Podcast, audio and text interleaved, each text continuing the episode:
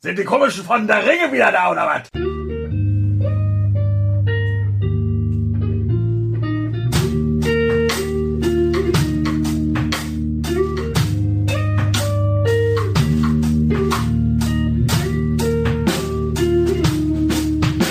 Hör die Ringe. Ein unerwarteter Podcast.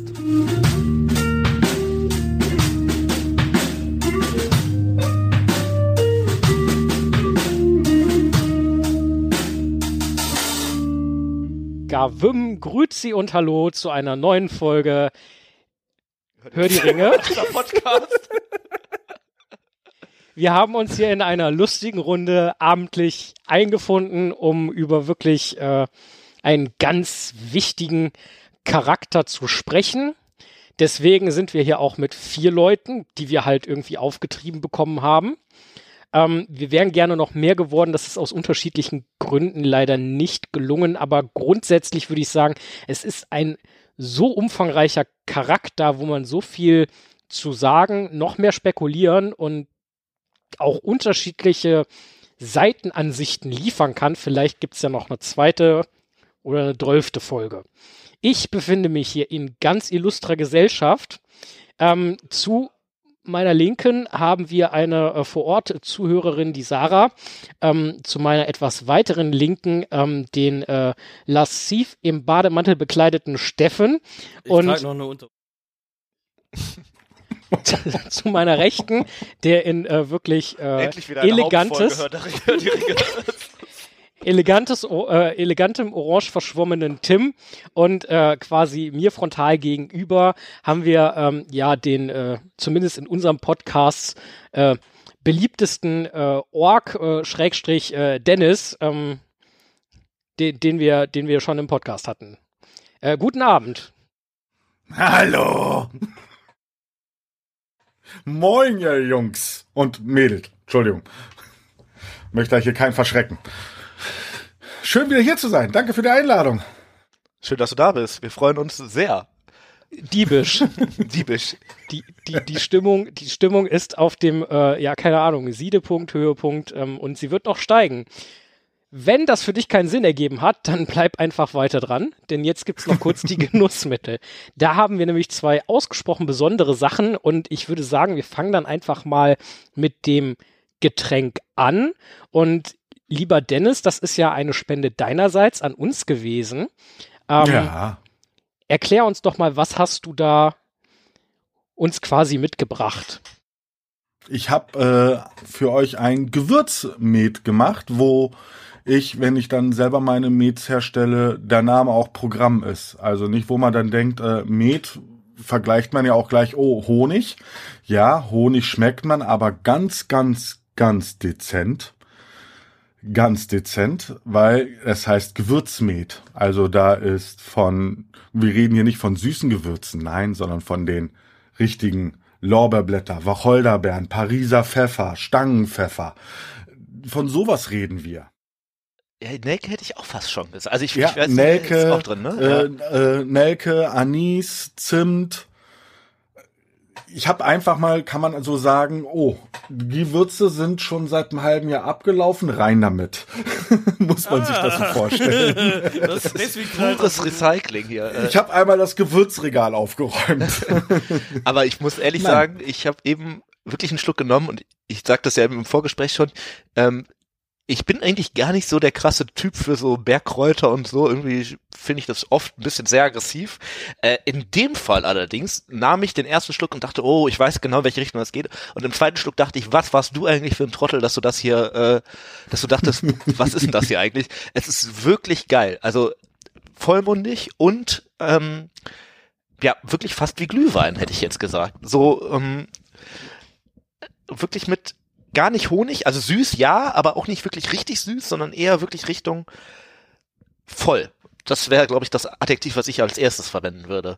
Entschuldigung, wenn ich sage, immer so Bam in die Fresse. Entschuldigung. Das, ne, Äh, ja, aber genau das ja. ist hat, es. hat, hat ein bisschen Bums. Ja. Äh, seine Weinverkostung sagt er auch immer Bums. ja, das muss die auch die, die Fach. Äh, Bums, da ist schon wieder benutzen. die Weinflasche runtergefallen, oder wie? Nee, nee, nee, nee, nee, ein guter Wein hat Bums. Der, der, der, ja. Das du. ist ja auch, wo ihr, wo ihr letztes Jahr auf den Tolkien-Tagen wart und ich den ja auch nochmal angepriesen habe und ihr probiert ja dann auch immer die Mets, die ich, äh, bevor ihr jetzt. Ja, wenn wir das nicht mehr äh, machen sollen, dann musst du uns das dann, sagen. äh, Ansonsten probieren wir mitbekommt, weiter. Genau. So, so ein Pinneken. Und dann äh, sage ihr riecht ja dann auch gerne dran. Vom Geruch her und vom Geschmack her sind aber auch hier Welten, weil wenn man den nur, wenn man den nur riecht, dann ist das so, ähm, ich habe jetzt an einem Sud gerochen, wo jetzt eine Woche lang ein Rinderbraten eingelegt war. Aber dann trinkt man den, der erste Schluck, oh, lecker, der zweite Schluck, das sind Gewürze. Ja. Das finde ich sowieso bei vielen äh, Mets dieses anonymen Großspenders äh, tatsächlich krass, dass du so, die riechen sehr, sehr ähnlich, wenn du an den ne? Aber wenn du dann wirklich ein Gesch eine Geschmacksprobe nimmst, ist das so krass unterschiedlich. Das Jetzt mal ist, ohne Mist, äh, es ist einfach, es ist einfach ein total geiler Geschmack und einfach ein wohliges Gefühl vom Anfang bis zum Ende bis runter in die Kehle rein. Ähm, Ja. ich, es, es ist einfach, es ist einfach ein genial gutes Getränk. Man, man, man merkt, dass du das aus Leidenschaft. Dankeschön. So soll's sein. Und bei dem Geschmack auch mit Sachverstand. Wollen mir keiner was anderes erzählen. trinken Sie einen Becher Herzblut, hier haben Sie ihn. Ich glaube, da, ich glaub, da kommt auch so meine, meine seit knapp jetzt äh, 22 Jahre an, äh, erprobte Kochzunge äh, zu, zugute, dass ich gewisse Sachen schon erschmecke während des Gärprozesses, wo ich dann sage, das reicht. Gärung beenden, weitermachen. Ja, wirklich auf den Punkt. Also ich meine, wir sind ja eigentlich gar nicht so der äh, Arschkrieg-Podcast hier, ne? Das wollen wir auch gar nicht sein. Äh, ähm, aber in dem Fall muss man wirklich sagen, also äh, absolute Empfehlung, falls ihr mal die Gelegenheit habt, zum Beispiel ja vielleicht auf äh, besagten Teuchentagen, wo eine weitere Empfehlung unsererseits auch wieder rausgehen würde. Falls es noch Karten gibt, ich glaube, das wird auch schon wieder eng dieses Jahr, aber äh, Tageskarten ja. nur noch, aber nur noch online. Es gibt keine äh, Ta Ka Tageskasse mehr vor Ort dieses Jahr. Aber falls ihr das große Glück Ja. habt, da zu sein ähm, und jemandem über den Weg läuft, der versucht, euch Met anzudrehen, äh, schlagt zu, es lohnt sich, wirklich. Na, Entschuldigung, ich laufe nicht umher und sage hier Met. Nein. Im Zweifelsfall wüsste Steffen Ihr das auch zu schon zu verhindern. mir kommen. Ich wollte gerade sagen, hört auf, den Leuten zu erzählen, die sollen bei Met holen. Das ist Und dann meine. möchte ich, und dann möchte ich dieses Jahr auf den Tolkien-Tagen auch haben, dass dann da jemand mit einem roter, roten Bademantel ist und dann so heimlich so, will er mit, will er mit haben? Kennst du, kennst Ey, du, wenn ich kennst du, das, Bademantel aufschlage, dann hängen die Flaschen schon. kennst du, kennst du das Bild von der Hummerfledermaus? Das ist letztes Jahr entstanden. Das ist sowas ähnliches. Äh, ich, ich werde ein bisschen Vielfalt zu den Tolkien. Habe ich mir fest vorgenommen. Ja, von oben bis Nein. unten. Ich habe auf jeden Fall wieder ein paar Flaschen für euch für zur Spende wieder da. Das kriegen wir alles. Hervorragend. Ne, könnt ihr dann wieder verköstigen und dann. Ich würde sagen, wir laden ihn auch einfach weiter zu Folgen ein und dann wird jedes Mal halt. Was Steffens lässt damit, wir müssen mal gucken, was er dann macht. Aber wir sind vielleicht sogar tatsächlich diesmal auch irgendwie ein, zwei Tage früher da, vor Freitag. Äh, da gibt Ja, es sicherlich ähm, die eine oder andere Möglichkeit. Äh, Ich habe schon mal gesagt, gebt mir Adresse. Ich habe zumindest jetzt noch Hobbit Bier mit da. Äh, dann kann ich was schicken. geil, Biermet. wir müssen mal gucken, was. Den, hat- der, das war der erste, den wir weg. Äh, der könnte schon leer sein, ja. Wir, wir, können, wir können ja mal gucken. Also, ich meine, warum nicht? Wir, wir, wir werden uns da ein. Mhm. Wie immer. So, äh, aber wir haben ja nicht nur was Leckeres zu trinken da, sondern wir haben auch was zum Verschmökern. Und zwar haben wir ein äh, Pfeifenkraut und gerade Tim hat sich sehr darum bemüht, jetzt etwas äh, Sinnvolles zum Pfeifenkraut sagen zu können. Äh, ja, ihr, ihr wisst ja eigentlich noch gar nicht, worum es geht, obwohl wir jetzt hier schon 20 Minuten quatschen irgendwie. ähm, aber vielleicht gibt euch das einen Hinweis. Ähm, wir haben diesmal was wieder von John Ellsbury, eher ein großes Unternehmen im Vergleich zum Med-Unternehmen, ohne da jemandem zu nahe treten zu wollen. Ähm, wir haben diesmal die Nummer 666 oder äh, wie es glaube ich im Original heißt, Number 666 ähm, aus dänischen Tabaken zusammengeblendet. Ja, spricht man bei Tabak nicht Blended, auch von ja. Blended? Ja, ich glaube Blenden, ja. Ne? Blenden bedeutet. Ja, aber es könnte ja sein. Also ich meine, egal. Ähm, auf jeden Fall haben wir da die 666, ähm, die tatsächlich, finde ich, die ich mir eben angemacht habe, die jetzt nicht so der Oberknaller ist in Hinblick auf das haut dich aus den Socken, aber wirklich sehr, sehr rund, angenehmer Tabak, der ähm, so ein ganz bisschen süßlich rüberkommt. aber auch fast ein bisschen wie der Met. So, äh, es, es ist klar, es ist süß, aber es ist eher noch, es ist einfach da. Es ist im Raum und es ist gar nicht schlecht, finde ich. Ähm, also ich würde zustimmen, dass das Pfeifenkraut nicht schlecht ist. Ähm, in meinen Augen verliert es gegen den Met halt Haus hoch, muss ich mal klar sagen. ähm, ich finde den sehr so ein Stück weit, so ein Stück weit erdig, aber mit einer etwas süßlichen Note dabei. Der lässt sich auch einfach. Die bewerben den tatsächlich auch selber als Anfängertabak. Ähm, das, glaube ich, kommt vor allem durchs Rauchverhalten, weil er wirklich einmal angemacht, Pfeife durchgeraucht und ne, also musste nicht viel stopfen und nicht viel arbeiten irgendwie, sondern es ist eine sehr, sehr runde Nummer eigentlich. Und jetzt sind wir nämlich bei dem, bei der Person, um die es heute geht. Runde Nummer. Da sehen wir eine. Ja, danke für die Überleitung. Das, Also, dafür bin ich da. ihr habt, ihr habt das aus, ihr habt das jetzt quasi aus Tims Worten schon entnommen. Äh, heute geht's um einen sehr runden Charakter. Der ist sogar so rund, dass er äh, in der, seiner Zeit auf, auf in Mittelerde auch ein bisschen rund gekommen, äh, rumgekommen ist und äh, mit allerlei runden Dingen ziemlich äh, runde bis krumme Touren getrieben hat. Also je nachdem, je nachdem, wie man fragt. Aber soweit äh, die landläufige ähm, Meinung dazu. Ähm, Der Ja. Sieger schreibt die Geschichte. also er quasi nicht. Ja, das, also, Ja, da kommt es auch ein bisschen drauf an. Geht's dann nach der Amazon-Serie oder, oder geht's dann nach was anderem? Auf jeden Fall, ihr habt bestimmt sowieso schon rausbekommen, um wen es heute geht. Ähm, gewürzvoll, rund und mit ein bisschen Süße. Nummer 666. Nummer 666, genau. Gehen wir. Morgos! Ja, endlich. Ah, wir müssen mal eine Morgas-Folge machen. Ja, ja. Ich denke, da können wir Dennis auch für einladen. Der scheint da Bock Ein zu großer haben. Fan zu sein. Ja. Jetzt schon, ihr habt 666 gesagt, rund die Silmaril, die er geklaut hat. Äh, Aber wäre bei Rund nicht vielleicht was gewürzig? anderes erstmal so, also was man sich so auf den Finger steckt oder so? ah, da, da, da. Ehring. Und mit dieser wunderbar runden Anmoderation ähm, hören wir uns dann gleich wieder. Und äh, ja, ich würde sagen, da geht's rund.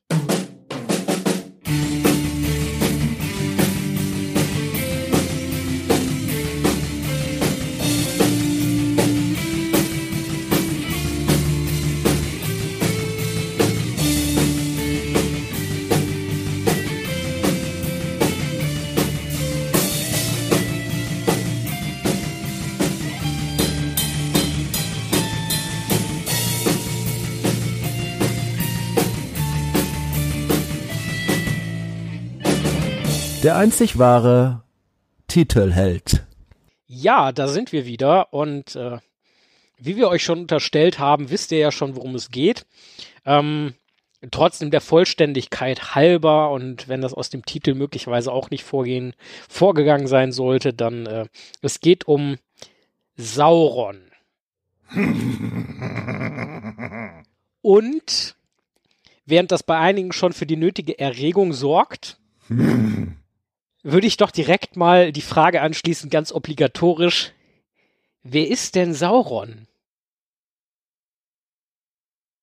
Ich hatte gehofft, dass mir das irgendjemand beantworten kann. Also ja, ich äh, kann das gerne schon mal, ich, ich, ich fange mal an. Ähm, Sauron ist zum Beispiel im Herrn der Ringe eigentlich der, der, der, der große Feind sozusagen. Also die Person, die das Böse verkörpert und ja, ähm, so ein bisschen die andere Seite darstellt, die am Ende in der ganzen Geschichte unterliegt. Und das sehen wir zum Beispiel dadurch, dass er ähm, da eigentlich ja gar nicht so richtig vorkommt, kann man sagen, sondern wirklich immer nur beschrieben wird, aber on-screen sehen wir ihn ja eigentlich gar nicht, so mehr oder weniger, wenn man mal von einigen Darstellungen als Auge und so weiter absieht. Ähm, und wir erfahren eigentlich im Laufe der Geschichte, dass das eigentlich schon sehr, sehr lange so ein großes Übel ist, was in der Welt steht, was eben nicht nur während des Herr der Ringe so das, das große Böse ist, sondern halt auch schon viel, viel lange davor. Später erfahren wir noch, dass es vielleicht noch ein anderes größeres Übel ist, äh, gibt. Aber ähm, ich würde das erstmal vielleicht so als Charakterisierung stehen lassen. So. Ja, äh, Dennis, Steffen, irgendwelche Ergänzungen da? Naja, man darf halt nicht vergessen, Sauron und er ist halt der Herr der Ringe. Was ja viele, wenn die dann erstmal, hä, der Herr der Ringe? Ja, ich kenne das Buch, aber die verstehen das, aber er ist ja der Herr der Ringe. Darf man auch nicht vergessen. Das wird in den Und Büchern ja auch sogar so er war gesagt. nicht von Anfang an böse, muss man auch sagen. Also was ich da raushöre, und zwar nicht nur im Subtext, dadurch, dass das ganze Werk, also der Herr der Ringe ja nach ihm benannt ist, muss er quasi der Protagonist sein und nicht, wie Tim das behauptet hat, der Antagonist. Hm. Aber er wird ja auch als böse dargestellt. Das Ich würde, als Ork sag da wieder was anderes. Also ich glaube schon, dass wenn wir uns von der Perspektive des Buches äh, dem der Ja. ganzen Sache nähern, ist Sauron schon der Böse. Das kann man glaube ich schon so sagen. Aber äh, Ja, andere Meinungen dürfen auch geltend machen. Akzeptiere ich. Akzeptiere ich, aber lehne ich ab. Von daher, nein, ähm, Sauron äh, ist halt, er ist ja, ist ja, ist ja ein Maya, direkt eigentlich schon fast von Tag eins zu Mittelerdes Geburt äh, auf Arda gelandet. Äh, und da hat er ja noch einen ganz anderen Namen gehabt, nämlich Mairon und war noch ein guter eigentlich, weil Mairon äh, über ist Quenya heißt eigentlich dann auch äh, der Bewundernswerte. Äh, das ist sein eigentlicher richtiger Name, Mairon. Bis er halt dann später von Melkur gesagt worden ist, ach komm mal mit auf meine schöne dunkle Seite. Ja, und dann kam nachher äh, nur noch über den großen Namen Sauron, aber er hat ja noch viele, viele, viele andere Namen. Äh, könnte ich jetzt hier alle aufzählen, aber ich glaube, dann werden wir morgen noch damit, damit beschäftigt. Ich denke, dass wir zumindest auf einen im Verlaufe dieser Folge oder vielleicht auch einer anhängenden Folge nochmal zu sprechen kommen werden, weil äh, der mit A. der mit A, genau. Ja, falls es das mehrere dann- mit A gibt, dann äh, Ja, Der es gibt mit- mehrere. Natar dahinter. Ähm, Ja.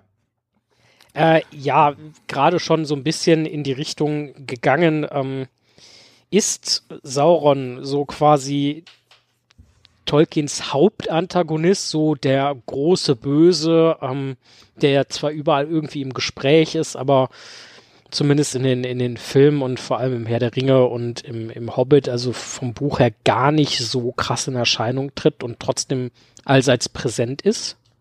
Also, was ich persönlich immer sehr interessant finde, dass er ja in Herr der Ringe wirklich das Hauptwerk ja eigentlich, ähm, was man kennt, äh, so als das Böse den, oder den der Böse äh, beschrieben wird. Aber sofern man dann halt weiter in die Materie hineinrutscht, man ja auch sieht, dass er gar nicht der das Overmind ist in dem Sinne erstmal, weil Melkor sein Herr äh, zu späterer Zeiten sein Herr ähm, ja eigentlich das Böse war. Also er ist ja eigentlich nur ich, ich, ich sag's jetzt mal der, Ein der- der billiger kleinere. Abklatsch. Das, Ja, na, das, Ja. das nicht, aber also, ne, das, das kann man so ja nicht.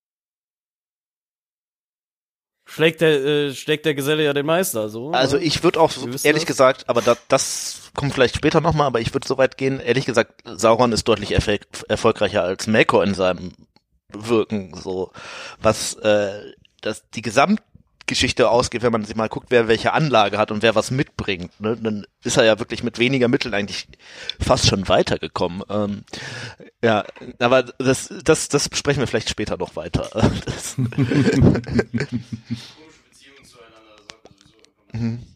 Aber, aber würdet ihr ihn als Hauptantagonisten bezeichnen? Also spontan, ich mit meinem Kenntnisstand, und das sind halt die Filme, äh, sowie äh, der Hobbit als Buch, der Herr der Ringe als Buch ähm, und zumindest das halbe Simmerillion bis jetzt. Immer noch nur Uh. das halbe. Ähm, seit zwei Jahren. ähm, also gerade im Herr der Ringe und im Hobbit also im Hobbit vielleicht mit Abstrichen, aber gerade im Herr der Ringe ist es ja völlig offensichtlich, dass er da der Antagonist ist, gerade auch aus der Perspektive, wie es geschrieben wird. Ähm, wenn es da Richtung Simmerillion geht, äh, habe ich von Sauron noch nicht so wirklich was gelesen. Da bin ich eigentlich immer noch nur bei Melkor, wie er halt mit seinen Orks Krieg gegen die Elben führt, die dann Kommt auch vor, aber nicht Städte in der ja, bauen, mhm. die dann doch am Ende untergehen. Ähm, also zumindest was den Herr der Ringe angeht, würde ich sagen, äh, ist es definitiv der Fall, oder? Ja, also ich finde, wenn man den Herrn der Ringe wirklich als das Hauptwerk Tolkiens sieht, was er wahrscheinlich selber gar nicht so sehen würde, sondern andere Werke ihm vielleicht sogar tatsächlich selber persönlich wichtiger sind, keine Ahnung, ähm, muss man das dann doch sagen. Also das ist, wenn es gibt im Herrn der Ringe gibt es ein großes Böses und das ist nun mal Sauron. Also das äh, denke ich, kann man schon so sagen. Zumindest bei Herr der Ringe, ja. Ja. Wenn er ist der namensgebende Charakter, er ist auch wirklich, ähm, das ist ja wirklich auch in dem Sinne eine Leistung, dass man wirklich über irgendwie was drüber schwebt als großes Böses, obwohl man selber ja gar nicht, es gar nicht so ein großes äh, Gegenüber mit Sauron gibt. Also äh, er schickt seine Leute irgendwo hin, ja, er hat auch irgendwie seine tausend Speer und so weiter, aber er macht ja selber aktiv selber, ohne dass er jetzt jemand anderen benutzt, eigentlich erstmal gar nichts. Das er, ist Mastermind. er ist eher wirklich so das Mastermind, ja. Das äh, würde ich schon eher so sehen. Und wir sehen ja im Herrn der Ringe, das ist ja vielleicht noch der zweite interessante Punkt, eigentlich schon ein total wir sehen ja Sauron, der ja schon irgendwie mehrere Niederlagen erlitten hat und eigentlich nur wieder versucht Nummer zwei und so weiter. Ähm, man muss ja sich dann auch nochmal vorstellen, wie stark war der eigentlich bevor die ganze Sache mit ihm wurde der Ring geklaut und so weiter. Ne? Das ist schon ähm, sicherlich auch nochmal zu beachten. Ja. Äh, Dennis, wolltest du Das noch was sollten wir auf jeden Fall nochmal besprechen, weil ich habe ja euer Fragenkatalog auch bekommen gehabt. Äh, das, das kriegen wir auf jeden Fall gleich noch zum Thema. Wieso, weshalb, warum der eine Ring auch für ihn so wichtig war. Ja, Und warum er auf einmal nicht mehr war, wenn der, als der Ring zerstört worden ist. Ja, das spielt noch eine ganz große Rolle. Dann äh, gucken wir mal, ob wir gleich hier so weit kommen, weil ich würde jetzt tatsächlich einfach mal damit anfangen. Rollen wir das Pferd doch von Anfang an auf. Ähm, Dennis, du hattest es schon angesprochen, Sauron war nicht immer als Sauron bekannt und äh, Mhm. ich würde sagen, wir gehen einfach mal ins erste Zeitalter. Was wissen wir denn über Sauron, was er im ersten Zeitalter so getan hat und vielleicht auch, wie er von Melkor ja überzeugt oder einfach korrumpiert wurde?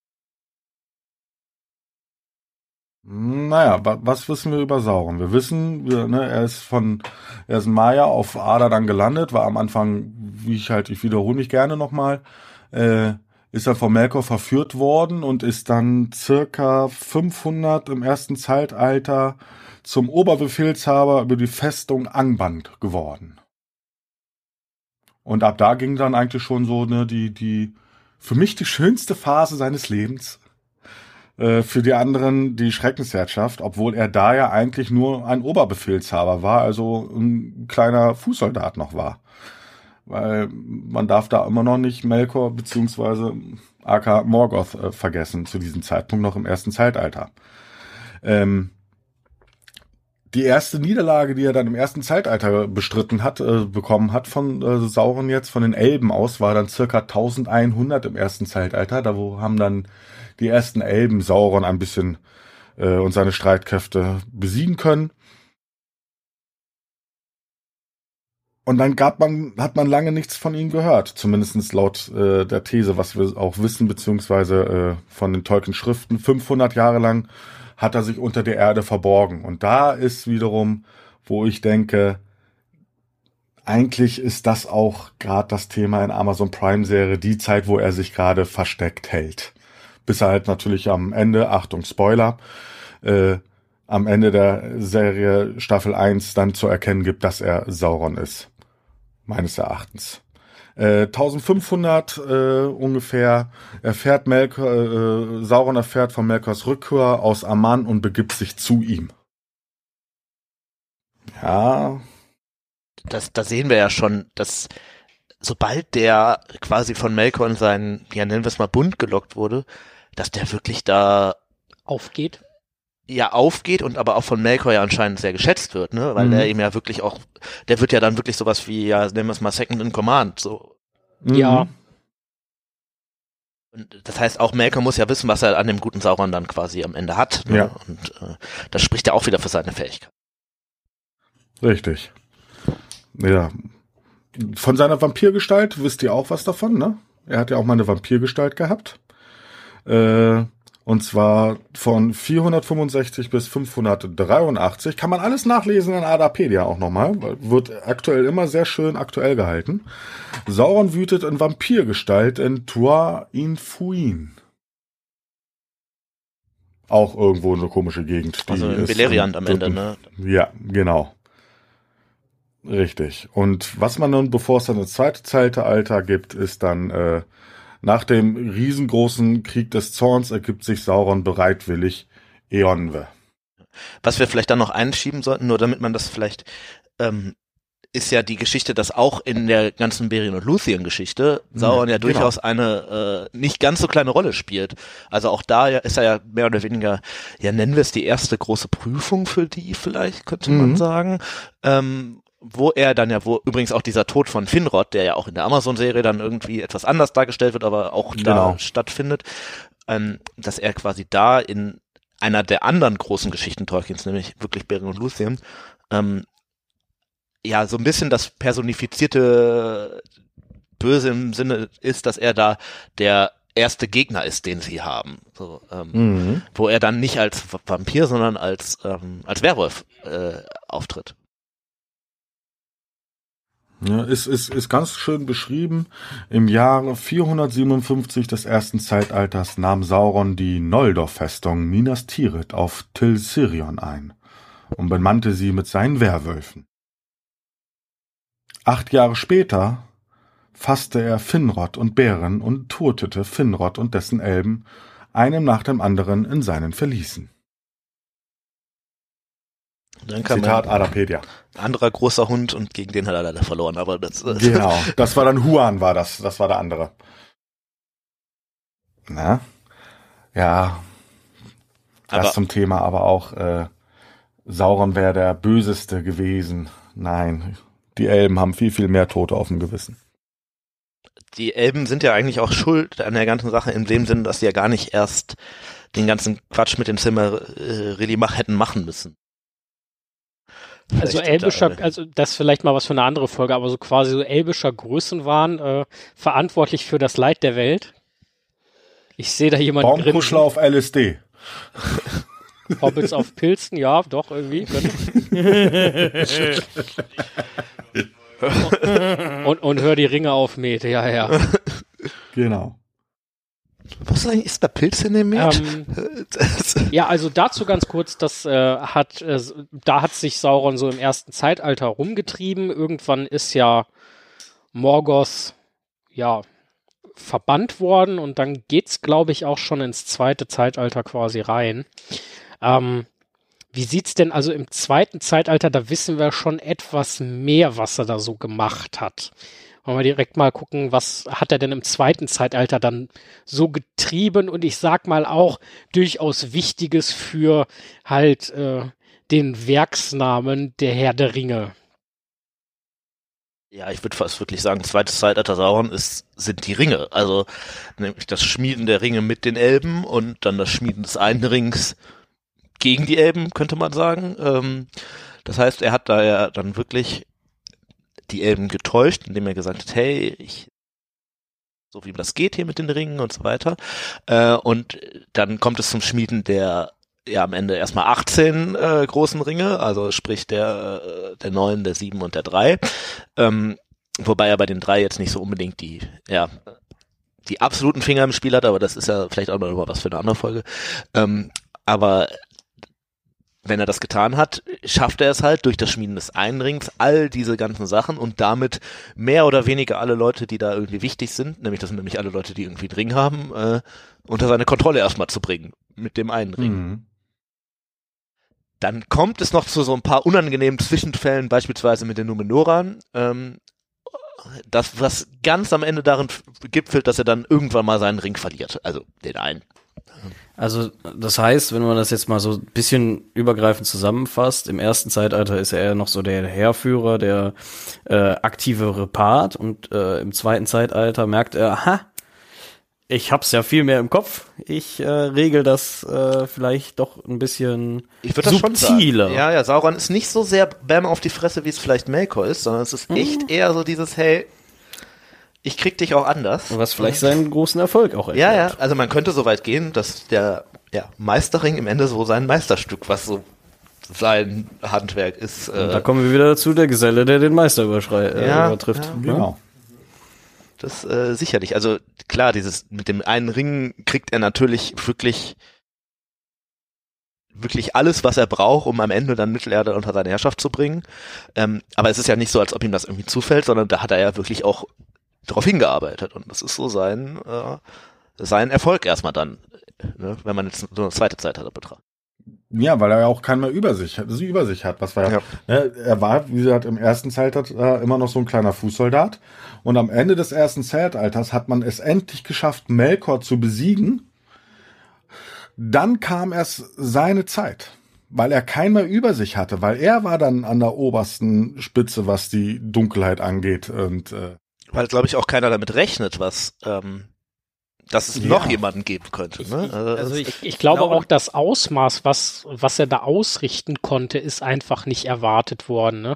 So, die, die, die Waller waren und die Elben letzten Endes ja auch froh, so, okay, ne, Melkor sind wir jetzt los.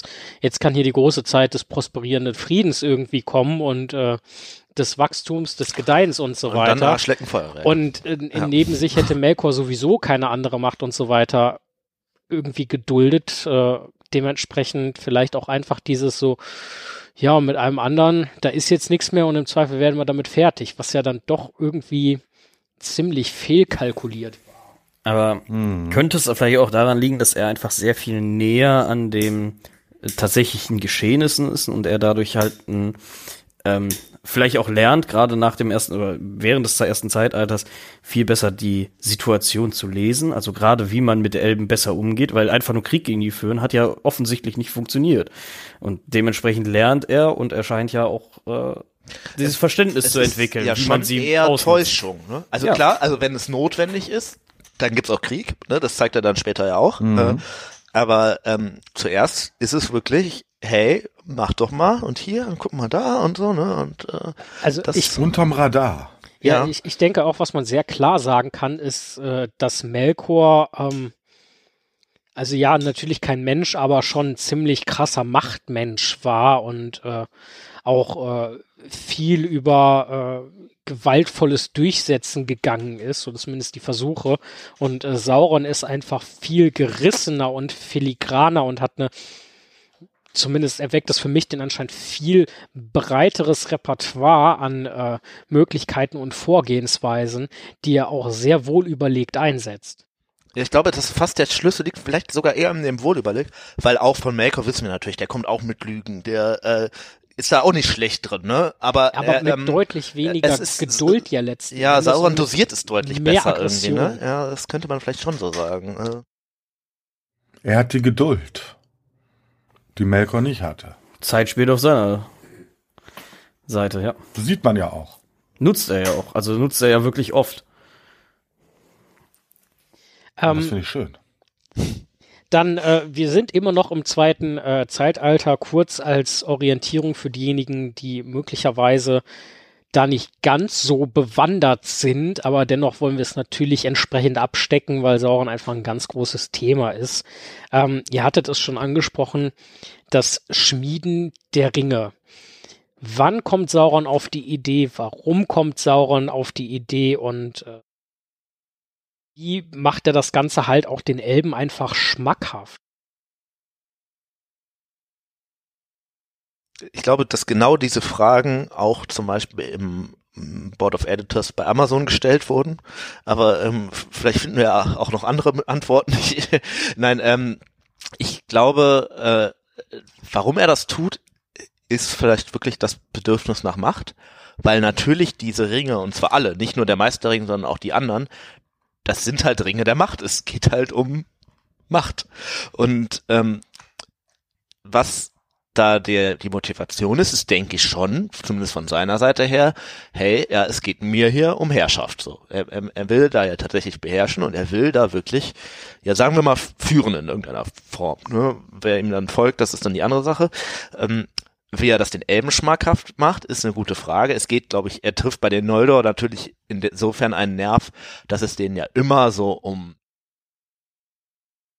um schöne Werke und Handwerkskunst und so weiter äh, ging und da man die natürlich mit so Zauberringen vielleicht ganz gut catcht, äh, sicherlich auch gerade bei Celebrimbor als Enke Fernos, ähm, und da nutzt er einfach wahrscheinlich geschickt so ein bisschen dieses, ja, die Elben wollen halt was erschaffen und, was natürlich noch dazu kommt, was er dann äh, geschickt äh, auch noch einfließen lässt, ist, dass die Elben natürlich eigentlich auch zumindest zu teilen auf diese ganze Schwindennummer und die Elben werden auf Dauer aus Mittelerde verschwinden, eigentlich gar nicht so Lust haben.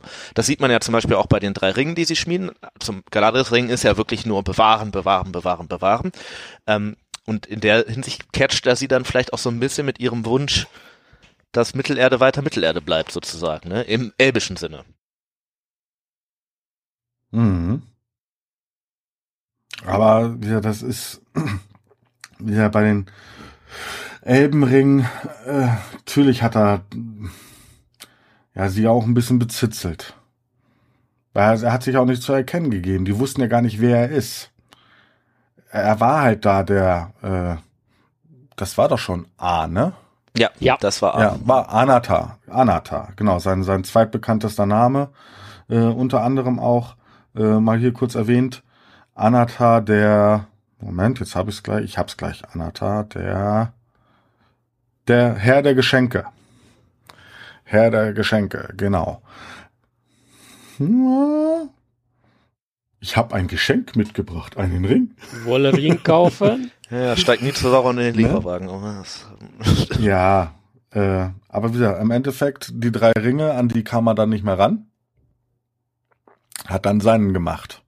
Und da ist auch das wieder Thema, war, was, was ist mit seinem Ring? Er hat so viel, der hat mehr als die Hälfte seiner gesamten Macht und Kraft, die er hatte, in diesen Ring eingeflossen. Dass der Ring so übermächtig war, dass er halt nur noch böse bringt. Egal wer den Ring irgendwie, der konnte noch so ein gutmütiger Hobbit umherkommen und sagen, ich liebe meine Pflanzen und ähnliches. Der hat den Ring nur ein paar Wochen, Monate trotzdem nur am Körper und er wird trotzdem düster, der Charakter. Der Ring ist Sauron und Sauron ist der Ring irgendwie, ne? Also das ist schon, da ist schon genau. viel davon da drin irgendwie. Richtig. Ne? Und das ist dann auch vor allen Dingen bei Herr der Ringe ja dann auch zu sehen. Gollum verfällt dem Ring. Äh, Bilbo verfällt den Ring. Frodo verfällt den Ring. Ganz am Anfang auch noch Elendil, äh, nicht Elendil, Isildur. Äh. Isildur. Der hat den wirklich nur ein paar Minuten, aber sagt sich, nee, ich will die Macht für mich selber nutzen. Aber ich glaube, auch da hat der Ring schon mit dem Geist von Isildur gespielt. Ja, Herr Boromir wäre da vielleicht tatsächlich auch noch zu erwähnen ja. der, obwohl er nicht am Ring ist, ja trotzdem vom Ring vereinnahmt wird. Richtig. Der Denethor sogar, der ist 100 Kilometer weg davon und äh, wird ja trotzdem vereinnahmt. Saruman auch, ne? Also, der war einfach nur ein A-Loch. ja, Sa Saruman hat ja äh, durch die durch die, durch die schönen Kügelchen äh, Kontakt zu Sauron gehabt und wurde ja dadurch ein bisschen beeinflusst. Den ja? Ne? auch. Aber wir sind ja trotzdem immer noch zweites Zeitalter, weil da ist ja noch viel, viel, viel, viel mehr passiert, als auch nur die, die, die Ringschmiede passiert, was Sauron angeht. Das ist korrekt. Es düncht mich, als ja? könnten jetzt demnächst Krieger eine Rolle spielen. ja, das ist ja irgendwie wirklich dieser Punkt. Also Sauron schafft es ja durch den einen Ring quasi auf einen Schlag hat er alles. Er beherrscht alle, jeden, der einen Ring trägt, ist jetzt, gehört zu Sauron. Und da sind die Elben natürlich insofern gar nicht doof, dass die dann sagen, ja, dann nehmen wir den, die Ring, unsere Ringe halt weg. Und die drei Ringe sind natürlich schon irgendwie so die most important, so, ähm, und als er merkt, ja, okay, mit dem Ring komme ich hier gerade nicht wirklich weiter, dann habe ich aber hier auch noch irgendwie 100.000 Orks, let's go und wir machen die einfach mal kaputt so. Ähm, das kann der halt auch. Ne? Also das Die? Menschen im Osten und im Süden Ja, überzeugen genau. konnte er auch schon. Genau, plus halt, äh, weiß, ob das nur alles Orks waren, das wären ja auch, ne, wären ja auch äh, an- andere seiner Günstlinge sozusagen dabei gewesen sein. Ähm, Mhm. So dass er dann beschließt, okay, Ringschmiede, schön und gut, dass ihr euch von mir nicht habt, also irgendwie schon täuschen lassen, aber dass er dann am Ende gesagt hat, ja, okay, dann machen wir jetzt nicht mehr mit. Aber dann Mhm. mache ich euch halt kaputt. Und das ist ihm ja dann auch am Ende gelungen, muss man sagen. Klar, er, er schafft es nicht, die Elben komplett zu vernichten, weil die Numenora halt eingreifen und auch die Zwerge. Ähm, und dementsprechend das Ganze in so einer Art Putt endet. Ähm, aber er weiß schon, ja, okay, ich weiß auch, wann ich wirklich mal äh, auf den Tisch schauen muss. Richtig. Aber er, Äh, er ist ja auch die treibende Kraft, dass die äh, Völker untereinander sich halt nicht mehr so ganz grün sind. Ähm, das nutzt er ja aus. Also, dass, dass sie sich dann doch noch einmal zusammenreißen, das ist ja auch wirklich unwahrscheinlich. Muss man ihm ja auch. Ja, der nächste große Punkt ist ja auch, warum ja damals dann auch die, klar äh, hat er gesagt, so jetzt komme ich mit meinen Orks an äh, und mit den restlichen anderen Übeltätern, die vom Melkor noch übrig sind, ne, die ganzen Trolle und äh, Hasen nicht gesehen, ähm, komme ich dann auch noch mal rum um die Ecke. Äh, sein, sein eigentlicher kleiner Fehler war aber dann, sich König der Menschen, den Namen, den er sich selber ge gegeben hat, König der Menschen zu nehmen. Da sind nämlich dann die Numenorer aufmerksam geworden und haben gesagt, äh, nee, nee, Das nee, wären nee, dann nee, eigentlich wir? wir sind die Menschen, du bist das nicht. Und die kamen ja dann äh, zusammen, haben sich ja dann nochmal äh, mit den, mit den Elben zusammengetan, haben ihn in die Flucht geschlagen und dann haben die Numenorer ja auch Sauron gefangen genommen und nach Numenor genommen. Was, Was auch so- ein wichtiger Punkt in seiner ja, Geschichte und was ja retrospektiv auch gar nicht so das Verkehrteste letzten Endes für ihn war, weil er als, ja, ich sag mal, zeitloser Majar und die sterblichen, wenn auch etwas langlebigeren Menschen, die dann aber doch irgendwie den Elben nicht gleich sind, aber eigentlich hätten sie es ja doch irgendwie verdient gehabt. Mhm. Da trifft er dann halt auch wieder auf fruchtbarem Boden für das äh, ein oder andere Demagögchen. Äh, Also, da muss ich ganz ehrlich sagen, ich glaube, dass damit hat er ein bisschen spekuliert. Ja, er wusste, er, er trifft da insofern ja auch auf schluckfruchtbarem Boden, dass diese ganze Geschichte der, der Numenorer von wegen, hey, ist eigentlich voll uncool, dass wir gar nicht für immer leben und so weiter. Ähm, das, die Idee hatten die ja vorher auch schon, ohne Sauron, aber er nutzt das natürlich sehr geschickt aus und befeuert das und macht dann gedanklich den nächsten Schritt und sagt ja, hey, warum greift ihr dann nicht einfach die Valar an und macht doch mal. Ne? Aber also, Eine, eine, eine und wichtige das Frage brennt wächst mir ja gerade. auch dann, ne? ja, Also- ja, genau. Er, er, er ist da so eine Art Brandbeschleuniger im Endeffekt. Aber eine wichtige Frage brennt mir gerade unter den Nägeln, Dennis, du sagtest es gerade, er nennt sich halt Herr der Menschen. Hätte er gesagt, Herr der Niedermenschen, hätten äh, die, die Numenora wären die dann mit eingegriffen oder hätten die gesagt, ja, nee, das ist ja sowieso das. Äh, Dieser Kasper vom Festland, lass den mal labern. Ja, ja, genau. ich glaube, ich glaube, Äh. da hat er einfach einen ungeschickten Namen gewählt. Ja, ich kann, glaube, kann sein. ich glaube, Aber geschichtlich ist das wirklich jetzt interessant, dass er mit Numenor ist, weil äh, das war dann vor allen Dingen das Thema ja dann auch, äh, dass er dann dort die Unsterblichkeit sozusagen des langen Lebens der Numenorer kennengelernt hat. Elfarason war das derjenige, der war da zum, zum jetzigen Zeitpunkt der, der, der König in Numenor, der ihn dann gefangen genommen hat. Äh, und weil ja Sauron ein bisschen gespielt hat, wieder, ne, lehnt euch gegen die Valar auf. Da haben sich dann die Valar irgendwann gedacht, äh, diese kleine, Entschuldigung, wenn ich das sage, sternförmige Kackinsel braucht Mittelerde nicht mehr. Wir versenken sie einfach mal. Dabei ist der Körper von Sauron nämlich kaputt gegangen. Dass er von dort an nicht mehr fähig war, eine schöne Gestalt anzunehmen. Er konnte nur noch grausame, hässliche Gestalten annehmen. das ist ja fast sogar schon ein Spekulationsobjekt, ob wirklich er quasi das Glück hatte, dass er da den einen Ring hat und deswegen nicht komplett kaputt gegangen ist, sondern dass der eine Ring dann quasi seine furchtbare Gestalt gerettet hat und den Rest halt nicht. Ähm, oder ob das irgendwelche anderen Gründe hat, dass er das dann nicht mehr kann. Ich würde fast sogar so weit gehen, dass er ohne den einen Ring da wahrscheinlich auf Numenor geblieben wäre, also quasi unten unterm Wasser so, weil er ja schon irgendwie, glaube ich, da die Wala auch ein bisschen unterschätzt hat, dass er gesagt hat, ja, dann geht die Insel halt unter, ja schön und gut, aber mit der Gewaltigkeit der ganzen Geschichte hat er vielleicht nicht so unbedingt Aber gerechnet. er, er hat seinen größten oder einen der größten Gegenspieler hat er damit Äh, für ihn ist das super, ne? Also die Numenora, die hätte er nie im Leben anders geschafft. hat er die, die- waren einfach zu stark. Genau, also er Scheiß hatte, auf die Elben, die Ja, er hatte Ja, die äh, Wahl, äh, sind entweder am Ende des Tages meine Verbündeten oder sie sind weg. Also zwei Optionen, die beide für ihn immer positiv er hat ja am Ende wären. beide Optionen irgendwie erstmal verbunden und dann Ja. am Ende waren sie sie weg. lassen. Ja. Ähm, ja. Ob er, ob er der, ja, äh, ob er da, da äh, die die Maya, äh, nicht die Maya, die Wala unterschätzt. Ich glaube, es war ihm einfach egal. Ja, vielleicht, ja. Also ich kann mir Das- nicht vorstellen, dass er wirklich gedacht hat, ja, die Numenoren nehmen da jetzt irgendwie. Also die waren, glaube ich, schon nicht nicht ganz so übel. Ne? Am Ende kommt es ja auch gar nicht so sehr zu dem Krieg, sondern die Waler sagen ja, okay, dann aber ohne uns. Und im äh, Rahmen diesen, ja, okay, dann versenken wir die Insel halt so, ne? Also, äh, Also ich also etwas, was ich mir halt denke, Sauron ist ja nur wirklich kein Idiot. Ähm, klar, der ist ambitioniert an der einen oder anderen Stelle, kommt dann vielleicht auch ein wenig Machtgier vor Vernunft.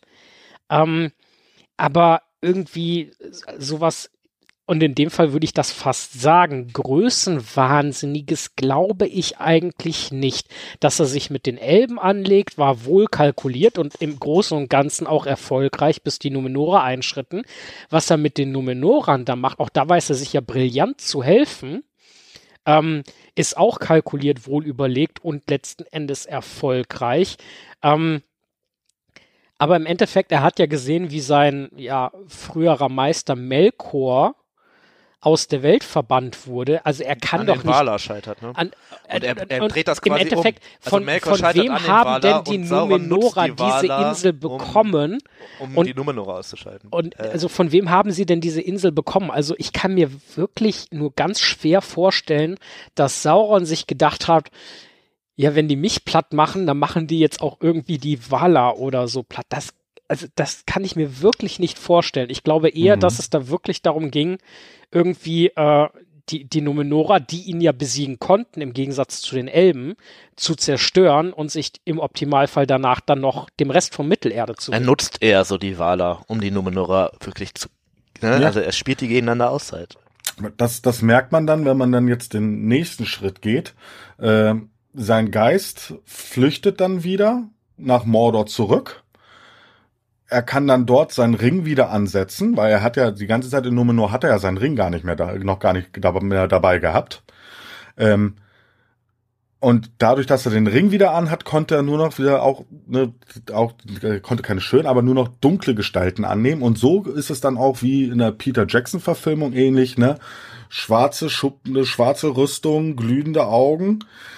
Das war dann ab da an die Gestalt und da hat dann auch nicht lange gefackelt. Der hat dann nur noch seine Kräfte gespart und hat dann auch relativ fix am Ende des zweiten Zeitalters Gondor angegriffen, wo es dann zum letzten Bündnis kam. Genau, und äh, das wäre jetzt tatsächlich, oh Wunder, quasi der nächste Punkt auf der Liste, ähm, wo wir hingehen. Ähm, Verdammt! das letzte Bündnis konnte Sauron das irgendwie vorherahnen, dass dann doch einige Numenora noch übrig geblieben sind und die Elben nochmal eine zumindest nicht komplett uneffektive Verteidigung aufbauen konnten, weil auch der Krieg, der, äh, der da ja gebrandet hat, ähm, also das letzte Bündnis, das dauert ja irgendwie ein paar Jahre, bis sich das so formiert hat letzten Endes, um dann da die entscheidende Schlacht zu schlagen. Also Ja, glaubt ihr, Sauron hat das wirklich gehabt. so vorhergesehen oder, oder konnte damit rechnen, dass da nochmal eine ja zum, zumindest ernsthafte Herausforderung auf ihn zukommt oder eher nicht? Ich, hat er sich womöglich nicht. verspekuliert? ich glaube es eher nicht, weil man ja nach den Büchern auch geht. Äh, wie gesagt, die Jahre fand mehrere Jahre statt, mehrere Jahre statt, äh, bis dann Sauron endlich mal selber eingegriffen hat in den Kampf, wo es dann für mich ein glücklicher Zufall für Isildur war, wo er dazu kam, ihm den Finger abzuschneiden. Ja, also ich, zumindest mich nur Glück. in der Filmversion definitiv. Die Buchversion wird da, glaube ich, gar nicht so deutlich, sondern die sagen ja eigentlich nur irgendwie, Elendi und Gilgalad werfen ihn irgendwie nieder und Isildur schneidet ihm den Ring vom Finger, was man ja theoretisch auch so lesen könnte, der ist schon quasi tot und der schneidet das quasi dann nur noch ab. Ne? Ähm, die Filmversion ist da natürlich noch mal ein bisschen deutlicher, aber im Film kannst du das, glaube ich, also muss ja irgendeine Art und Weise haben, das darzustellen. Ähm, Mhm.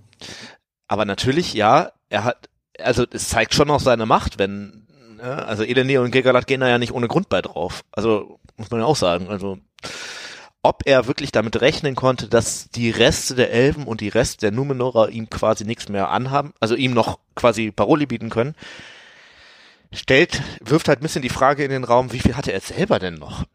Weil die Numenorer haben ihn ja eigentlich, ähm, Also ich, ich muss sagen, im Tiefen meines Herzens ist äh, äh, klopft es gerade etwas.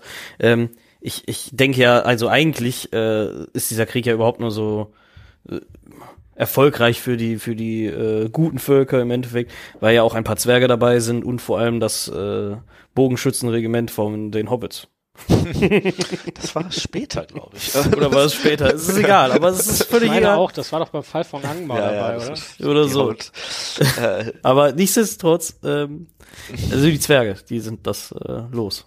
Haben die Zwerge, sind das nicht diejenigen, die einfach nur die Tür zugemacht haben? Exakt. Ja, aber also ich glaube, es gibt irgendwo ein paar Texte, wo zumindest steht, dass die da in irgendeiner Weise mitgemacht haben. Aber ich glaube sogar, eigentlich sogar auf beiden Seiten nur halt die von Durins Volk. Auf der Seite des Guten. Zwerge auch, äh, müssen wir auch nochmal beleuchten irgendwann. Ähm, aber nochmal, Haarige, fette Ratten. Hallo? oh, oh, oh, ich glaube, wir müssen mal ein Zwiegespräch führen. aber bitte mit Mikrofon. Und Met.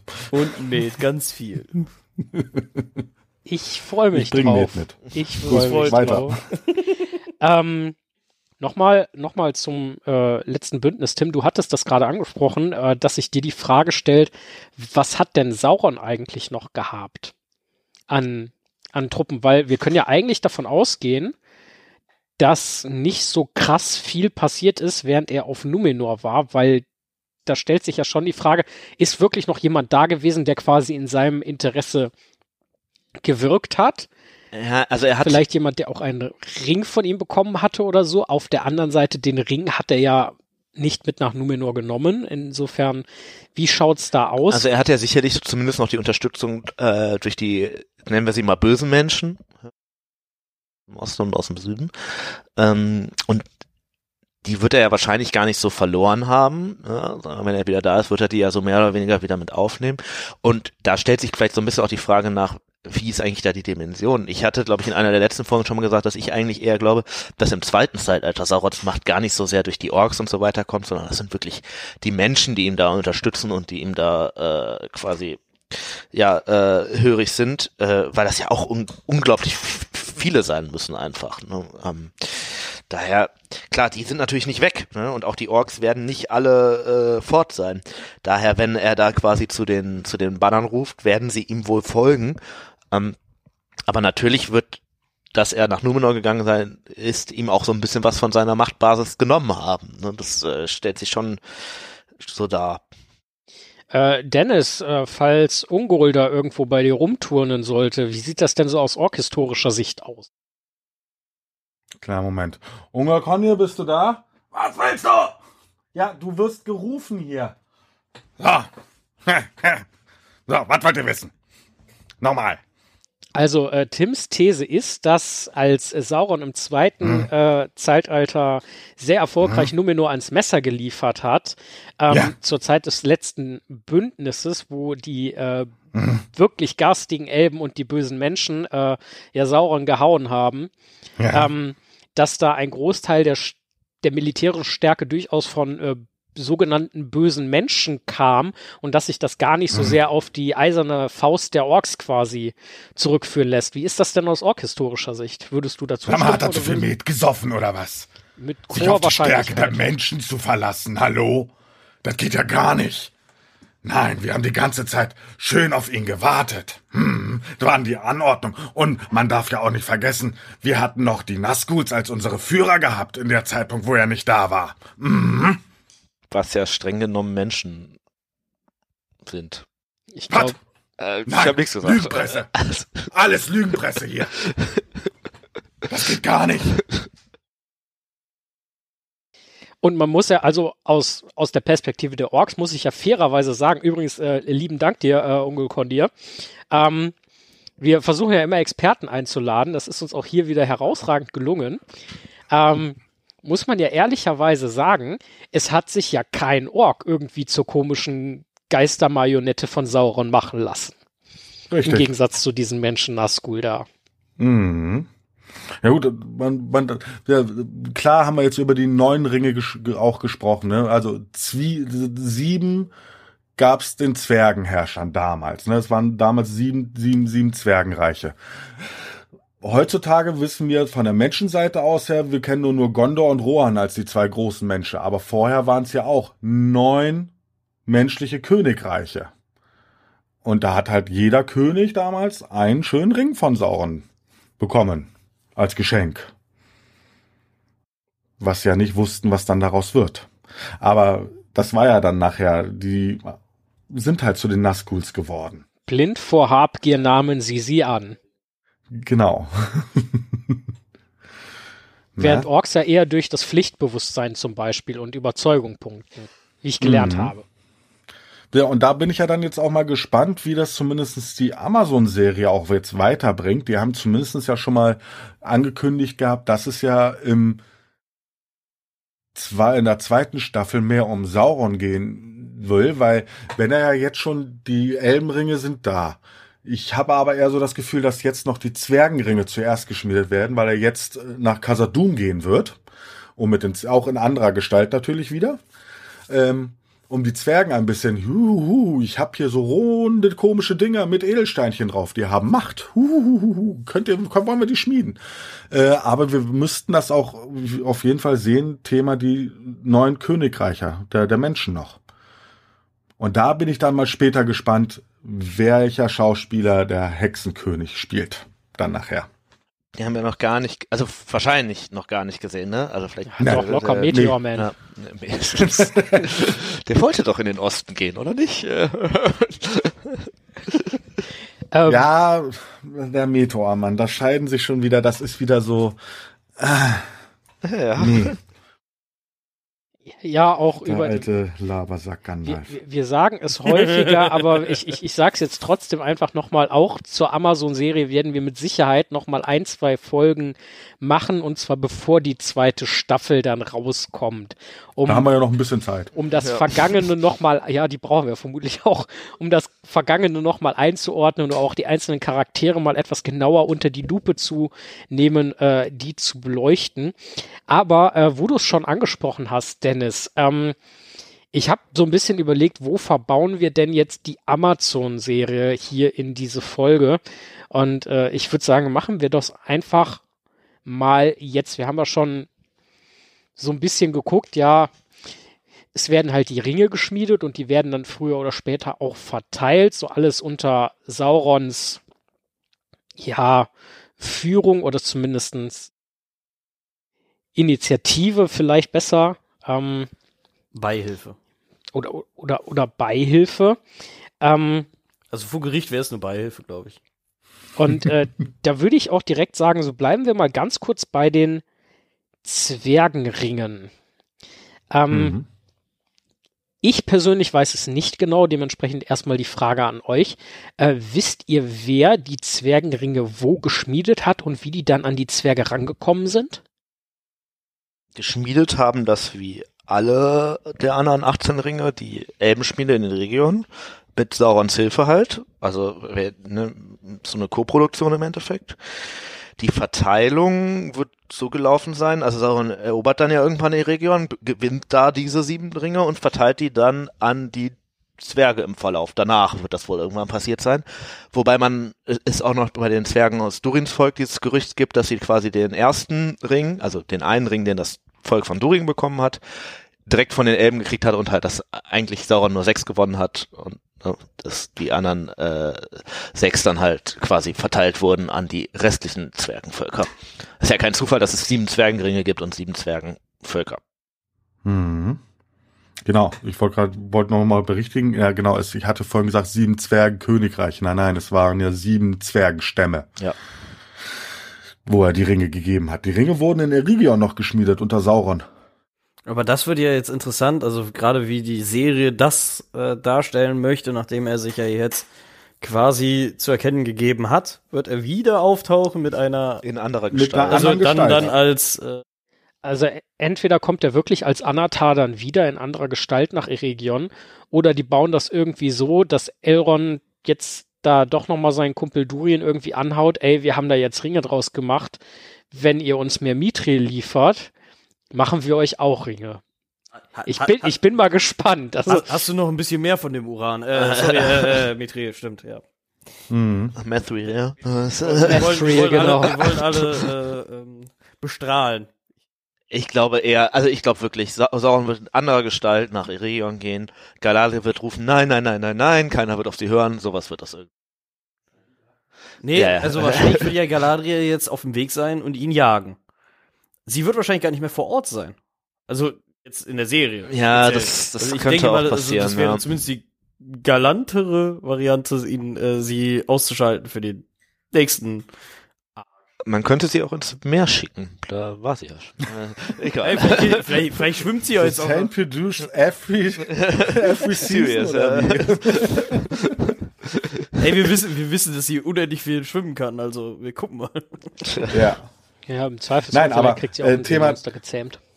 Wo, wo, wo, wo wir ja gerade schon äh, bei den Zwergen waren, äh, er schon wieder andere Gestalt. Hier vielleicht doch noch mal auf die ganzen Namen, die er gegeben, äh, sich, die er bekommen hatte. Äh, lese jetzt nur mal so ein paar vor, ja. Ähm, Anatar wissen wir alle, ne, Herr der Geschenke. Artano für Hochschmied. Auge, Aulendil für Freund Aules.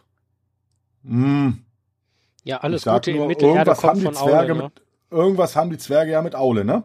Alles Äh, Böse da war mal irgendwie mal- bei Aule. Aule ja.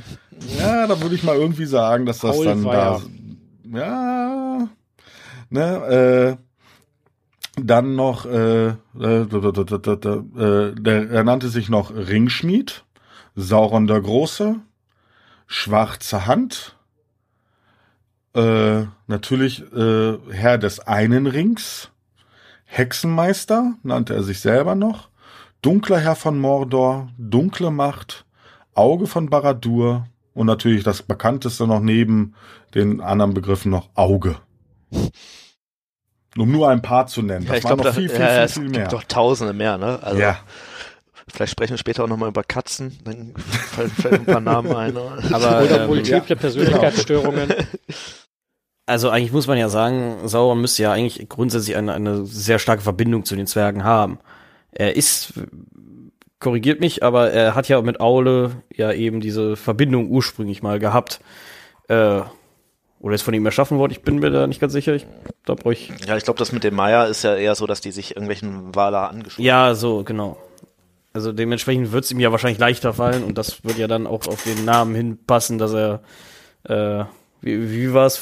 Nee, nicht für äh, äh, ja. Das war nicht Auge, auf jeden Fall. Ähm, Nee. äh, auf, auf, jeden Fall. haben sie sich, haben, haben sich am Ende der, der, der Staffel 1 äh, in der Serie, haben sich ja die Elben und die Zwerge wieder leicht verkracht. Ist Ja, eigentlich der perfekte Zeitpunkt, dass da ein anderer Fremder kommt Ja. und sagt, wir schmieden mal was zusammen. Ja, aber werden, werden die wirklich so davon abgehen? Den Zwergen jetzt die Ringe schmieden? Wenn die ja nicht wissen, wer er ist. Ich meine, Das auch bei den Elben hat es ja Idee. hervorragend geklappt. Also ich könnte mir auch vorstellen, dass das so aufgebaut wird, von wegen, die haben sich jetzt verkracht und dann später, wenn es zwischen Sauron und den Elben Krieg gibt, dass die Zwerge, die helfen den Elben da ja tatsächlich nochmal irgendwann, dass das so ein bisschen so aufgebaut wird von der, ach hey, da seid ihr ja und so. Ne? Ähm, ja, also da ist Ja. vieles möglich, glaube ich einfach. Ne? Es ist auch beschrieben bei den, bei den Zwergenringen, ähm, es ist beschrieben, äh, blablabla, äh, er, äh, mit Ausnahme des Meisters, blablabla, blablabla, bla, bla. Sauron überreichte sie den Königen der sieben Zwergenstämme, um sie unter seine Herrschaft zu zwingen. Die Macht der Ringe verhalf den Zwergen zwar zu größerem Reichtum, Saurons Pläne jedoch scheiterten an ihrer Sturheit, da sie nicht wie die Menschen in die Schattenwelt hinüberglitten. Ja, die Zwergenringe waren schon eher so ein Flop für den Guten. Ja. Ja, im Großen und Ganzen, also die Menschen waren nur wirklich das dankbare Publikum, die Elben waren dann doch ein bisschen zu clever und die Zwerge waren einfach Zwerge. Die Die, die waren selber, einfach ja, ja. Zwerge. Das beste Volk. Muss man so klar sagen, aber interessant ist ja auch bei den Zwergenringen, ähm, also es wird ja gesagt, irgendwie ein paar Ringe hat Sauron zurückerlangt und die anderen sind dem Drachenfeuer anheimgefallen oder zum Opfer gefallen. Ähm, wissen wir, wie Sauron diese Ringe zurückerlangt hat und warum hören wir dann nicht mehr so wirklich was davon? Weil die hätte man ja theoretisch nochmal irgendwie verwenden können. Einwegringe. Geht nur einmal. ja, das ist, ich glaube, Frodo und Bilbo und so haben sehen das anders mit den Einwegringen. Aber das, ähm, also wir wissen ja, dass Sauron den Du meinst, weil der eine hin und zurück war und nur der andere ein Weg? So, zum Beispiel. Ich habe ihn verloren. Ähm, aber ähm, was wir ja wissen, ist, dass Sauron zum Beispiel diesen Ring von Thrain, also Thorins Großvater, äh, dass der den in Dol Guldur wieder einsammelt, indem der Stimmt, halt ja. den äh, Träger des Ringes ja jagt und einkerkert im Endeffekt. Was mit den anderen sechs genau passiert ist, wissen wir, glaube ich, insofern gar nicht. Das, ein paar werden von Drachen gefressen, ja, okay, oder verbrannt. Ähm, und ein Teil wird halt äh, zurückgewonnen. Aber es scheint ja schon so, dass er alle, die es noch gibt, zurückgewonnen hat. Oder nicht? sechs. Er Ja. hat sechs, sechs zurückbekommen. Der siebte ist im Drachenfeuer erliegen. Die, die Frage ist, ist ja, was macht er mit diesen sechs?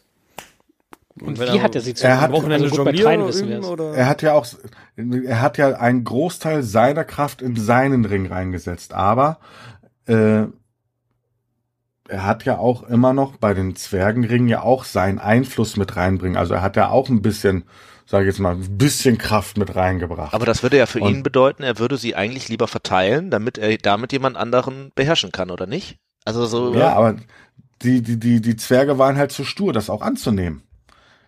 Diese, diese, die Ringgabe halt. Und äh, die sind halt trotzdem verstorben und dann hat er, und das braucht ja auch ein bisschen Wirkungskreis, äh, eine Person zu verderben. Was ja natürlich, weil er in den einen Ring wahnsinnig viel dunkle seiner Kraft reingesetzt hat, was bei dem einen Ring natürlich viel, viel schneller funktioniert. Aber das heißt, er hätte eigentlich, wäre es vielleicht gar keine schlechte Idee gewesen, das nochmal zwischen neun Menschen zu verteilen? Also sagen wir mal so Theoden oder Denethor oder. Äh, eher schon früher eigentlich. ja, oder deren Vorfahren halt, ne, je nachdem wann er den. Weil, Ja, weil so diese Zeitspanne Richtung Theoden und so weiter ist ja problematisch, weil äh, er hat sich, er hat sich ja irgendwann, also jetzt mal ganz kurz vorgreifend, Richtung äh, Dol Guldur dann irgendwie äh, festgesetzt, ist danach nochmal verschwunden, aber hat ja gar nicht so krass viel Macht. Ich könnte mir auch vorstellen, wenn da jetzt wieder jemand rumläuft und Ringe verteilt, dass das gegebenenfalls ein bisschen auffällig sein könnte. Dass dann äh, sich vielleicht ein Teil des Weißen Rates denkt so, hey, das hatten wir doch schon mal, aber Na, was man auch nicht vergessen darf, die, die Ringe, die hat er ja im zweiten Zeitalter verteilt. Also im zweiten Zeitalter war ja seine große Hauptmacht war ja schon da und er hatte ja alle seine menschlichen äh, Königreiche dann unter seinen Fittichen gehabt und ähnliches.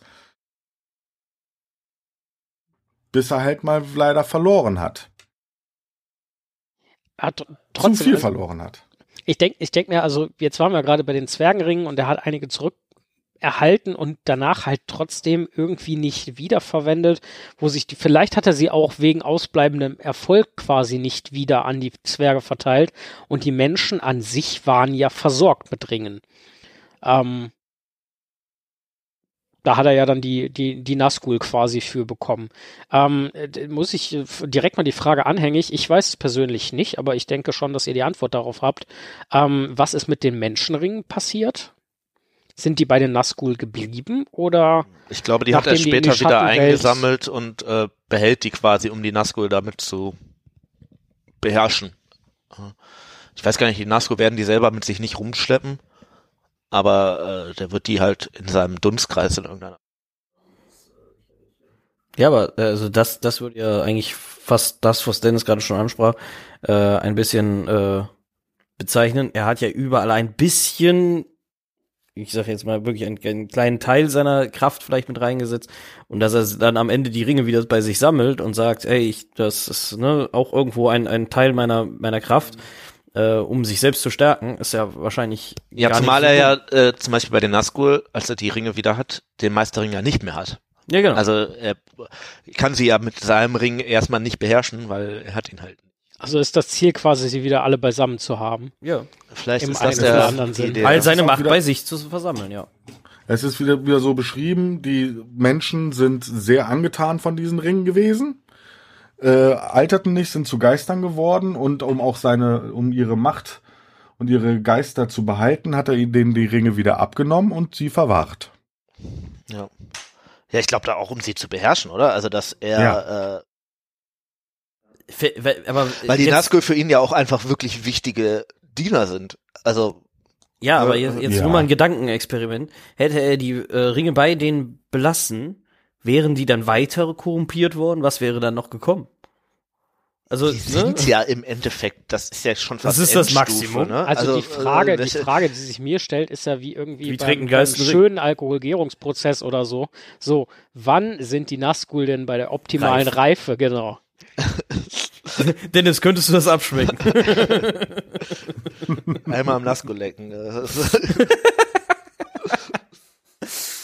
Sind wir jetzt wieder in Amsterdam oder was? nee, aber ist, Wir sind immer in Da, da Amsterdam. ging es ja um klingt so ein Sitzen bisschen nach katholischer um Kirche. Lecken. Lecken sie einmal an dieser Kutte, aber es ist, Wir schneiden nix. Rundum. Rundumsteige verteilt. Egal. schon. Ja, genau, passt schon. Ähm, gehen wir äh, weiter in der Thematik. Ähm, Schlacht des letzten Bündnisses, dahin nochmal zurückgehend. Ähm, Isildur schneidet den Ring von Saurons Hand. Ähm, Sauron ist besiegt, aber noch nicht ganz, weil ein Teil von ihm halt in den Ringen und vor allem im Meisterring überdauert. Ähm, okay, Isildur verfällt dem Ring, ganz offensichtlich, wie wir wissen. Eine Frage, die sich mir jetzt so ein bisschen aufdrängt. Wenn du dem Ring verfällst, verfällst du ja eigentlich Sauron. Kann man Isildur Hm. als eine Art Nazgul sehen, zwar nicht in Geisterform, aber trotzdem irgendwie unter Kontrolle des Rings, Schrägstrich Sauron? Hm, Würde ich noch nicht so sagen. Äh, Sauron hat ja keinen von den Menschenringen, hat ja Sau, äh, Isildur Isildur hat ja keinen von den Menschenringen, sondern Isildur hat ja den einen Ring. Der ist ja doch mal ein bisschen Genau. anders. Also, das ist der Herrscherring. Im Endeffekt muss man ja auch sagen, wenn jetzt beispielsweise, weiß ich nicht, aber du Galadriel ja Gandalf, nur dem einen. Ja, jein. Also ich weiß nicht, was passiert wäre, wenn Gandalf den einen Ring genommen hätte. Sicherlich wäre das für die Welt nicht gut gewesen, aber für Sauron persönlich wäre es wahrscheinlich eher so eine Art Overthrow Also, geworden. also ne? Leute spekulieren ja, dass er dann irgendwie Richtung Mond geflogen wäre, da drin gelandet wäre und mit einem Stück Mond in irgendeiner Serie gelandet wäre, aus Versehen. Danach ziemlich durch den Wind gewesen wäre und äh, Ja, also ich weiß nicht, ich glaube, ich wäre eher, eher dabei, dass ich sagen würde, dadurch, dass es ein anderer Ring ist als wirklich die Nazgul-Ringe, die ja wirklich dafür, dafür da sind, beherrscht zu werden, genau. ist das eine andere Sache, weil es ist wirklich der Herrscherring. Wer den hat, klar, der Ring vermeid, verleiht Macht nach dem, der Person, die er ihn benutzt, aber wer den hat, der ist grundsätzlich, könnte er beherrschen. Klar, wenn du das nicht kannst, weil du halt zum Beispiel ein Hobbit bist oder auch ein Boromir oder was auch immer, wird dich das Ding irgendwie äh, zerstören, aber wenn du das grundsätzlich in der Lage bist, das Ding zu benutzen, bist du schon eher auf der Seite, dass du weniger Sauron verfällst, als dass du Sauron halt durch einen neuen dunklen Herrscher ersetzen könntest. Der Ring macht immer böse. Alle Ringträger böse, weil wie ich es ganz am Anfang sagte, Gollum wurde böse, zwiegespalten. Okay, der hat sich nachher doch noch irgendwie leicht gefangen in eine Richtung. Äh, am Ende war da Bilbo, wieder Feuer Frodo, und Die wurden Flamme. alle böse, garstig, dunkler verfallen. Also im Endeffekt, auch wenn den Gandalf getragen hätte oder sonst irgendetwas, die wären alle irgendwie nicht mehr des Lebens froh gewesen, sondern alle mehr so in die dunkle Seite gerutscht. Ja, aber sie wären dann zu einem neuen dunklen Herrscher geworden oder ähm, also jetzt im Gandalfs Sinne, ähm, aber sie wären nicht Saurons äh, ja oder oder von Sauron ähm, geleitet worden. Sie wären wahrscheinlich wer- eine andere Art gewesen. Ich glaube, Nee, das ist ich ja würde schon sagen, Saruman es war ja immer noch, ja, es darf, man, man darf aber auch nicht vergessen, warum ist denn Sauron denn auch komplett weg gewesen, als der Ring zerstört worden war? Ganz einfach, weil die große Macht, die noch Sauron ähm, auf Mittelerde gehalten war, noch im Ring verborgen war. Die war ja im Ring drin. Also, Sauron ist eigentlich auch im Ring drin. Also im Endeffekt äh, sagst du jetzt damit, dass, also wenn jetzt Gandalf den angezogen hätte, er wäre zu einer Abart Saurons Marionette. geworden. Marionette Saurons geworden, ja. Ja, ja gut, ja gut. Ja. Ich glaube, am Ende ganz wissen tut man das ja nicht, ne? Weil es ja nicht, es passiert ja einfach nicht. Das sagen immer alle, hey, das wäre mal eine wirklich interessante Story gewesen, auf jeden Fall. Aber ähm, ich, ja, Du hättest unendlich viele Bösewichte immer wieder äh, neu kreieren können, nur weil er jemand anders den Ring die Frage ist ja auch in dem Fall, was Gandalf was der Schwarze. noch ein farbiger Gandalf. Hat man davon nicht schon genug? Äh, noch, noch War eine andere Farbe. war da noch was anderes drin? Nee, ich glaube, das ist im Met. Ich Ja, glaube, im das- Met das ist da irgendwas. sein. Äh, Ähm, nee, aber ich glaube, ist ja auch die Frage, wie versteht man Sauron, ne? Also ist Sauron wirklich die Person oder ist Sauron als das Böse? Wie viel von dem Bösen ist denn Sauron? Also Mhm. selbst wenn das Sauron quasi als Person weg vom Fenster ist, wirkt er seine Macht immer noch durch den Ring weiter, solange der nicht zerstört ist. Äh, das, äh, Aber die Frage, und da würde ich jetzt tatsächlich nochmal den Sprung ins erste Zeitalter quasi machen oder gegebenenfalls davor. Ähm, wie böse ist Sauron denn von Grund auf? Also erstens, er springt ja dann doch relativ begeistert auf den Melkor-Zug mit auf und ähm, offensichtlich scheint ihm dieses Böse ja auch wirklich bis ins Mark liegen. Also Ja, mein Gott, haben wir nicht alle auch in uns eine kleine böse Ader? Nur einige Menschen lassen das leider im wirklichen Leben auch aus. ja. Aber irgendwo haben wir alle in uns eine dunkle Seite. Und Sauron ist dann halt auch einer, wo ich sagen muss, er hat's ausgelebt. Ja, geil, ne? Sau, ruhig jetzt da hinten. Mann. Also er hat es auf jeden Fall leidenschaftlich ausgelebt. Ich frage mich so ein bisschen, also ich weiß nicht, wie es in so Werken ist. Ist das Schicksal? Ist das Vorherbestimmung? Oder was hat Aule schon wieder damit zu tun? Also ich glaube, da geht's dann eher um die Grundsatzdiskussion, ob Macht jemanden verdirbt und äh, oder Mhm. ähm, also ich glaube, da geht's halt wirklich um das Wesen an für sich, unabhängig davon, ob er jetzt ein Maya war oder ein Mensch wäre oder ein Elb wäre.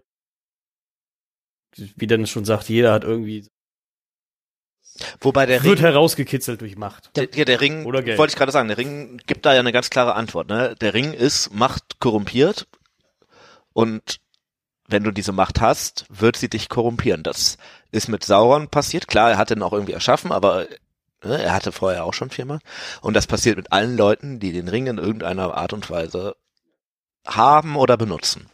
Dazu vielleicht ähm, nochmal ein kleiner Exkurs, äh, vermutlich äh, so ein bisschen zur Freude von Dennis ins erste Zeitalter. Ähm, Böse ist ja sowieso immer so ein Stück weit relativ. Ähm, wenn ich mich recht erinnere, im ersten Zeitalter gab es Elben und der einen, der herausstach in der Schmiedekunst, der hat da ja so drei Steine gefertigt, wenn ich das richtig im Hinterkopf habe, die äh, ähm, auch ähm, Geschichte wird im Silmarillion, ähm, dem namensgebenden Buch da quasi, ähm, verarbeitet. Und das war ja schon auch so ein bisschen arrogant und habgierig und äh, was die Elben dann alles abgerissen haben, um die wiederzukriegen, ist ja auch nicht unbedingt gut gewesen. Ähm, Vorbild für die Einer, Ringe der vielleicht. versteht. ah, einer, der sagt endlich die Wahrheit. Also kann sich Jetzt- Sauron vielleicht auch einfach gedacht haben, so ich stehe hier auf der Seite des Guten und sich dann am Ende gedacht haben, so ähm, so, ne, die Simmerilli, die sind verloren, aber auch da floss ja, ja gut, ne, die ganze Macht, da floss halt das Licht zusammen, aber dass er sich gedacht hat, so, hm, vielleicht da irgendwas ganz Wichtiges reinbunkern und damit dann alle irgendwie nach meiner Pfeife tanzen lassen. Weiß ich jetzt nicht. Äh, echt, echt, echt schwierige Frage. Also Inspiration war es bestimmt, aber. Ja. Ja. Ich meine, gut, wir wissen Oder ja er hat von den Elben gelernt, wie man Völker angreift. ja, also das er hat sich da sicherlich ein Beispiel genommen. Das könnte man auf Ja. jeden Fall sagen. Ne? Ich weiß halt nicht, wir wissen gar nicht, was Sauron mit seiner Macht, die er ja anscheinend zu begehren scheint, vorhat. Also, wie sieht Saurons idealer, ideale Gesellschaft aus? So, das kommt ja noch, ist gar nicht so klar, oder? Doch, doch, doch. Kein, kein, keine Baumkuschler. Weil die haben im Mittelerde nichts zu suchen. Die können alle wieder zurück nach Valinor. Ähm, die fetten Ratten, fetten haarigen Ratten, die gehören Oh. unter die Erde. Ganz einfach. Die haben auf, Da auf, der, fühlen auf, sie sich der, eh viel wohler. auf der Oberfläche haben die nichts zu suchen. Und die sollen ruhig tief, tief schürfen. Da hat äh, Sauron noch einen Bekannten, einen alten, äh, Fernflüchtigen, den, mit denen hat er immer noch Brieffreundschaft. ähm, und die Hobbits, die braucht man nicht. ähm, Menschen sind ja eh nur ein Unfall. Ja, Genau. Die kann man aber, aber wie wir ja von den Ringen wissen, die kann man gut beeinflussen, die kann man beher beherrschen. Äh, Die das sind- war dann sein Volk. sind angenehmes Beiwerk. ja, Ja. Die Menschen dort sind eigentlich Lemminge. Ja. Ja. Ja, ja, das trifft ziemlich gut.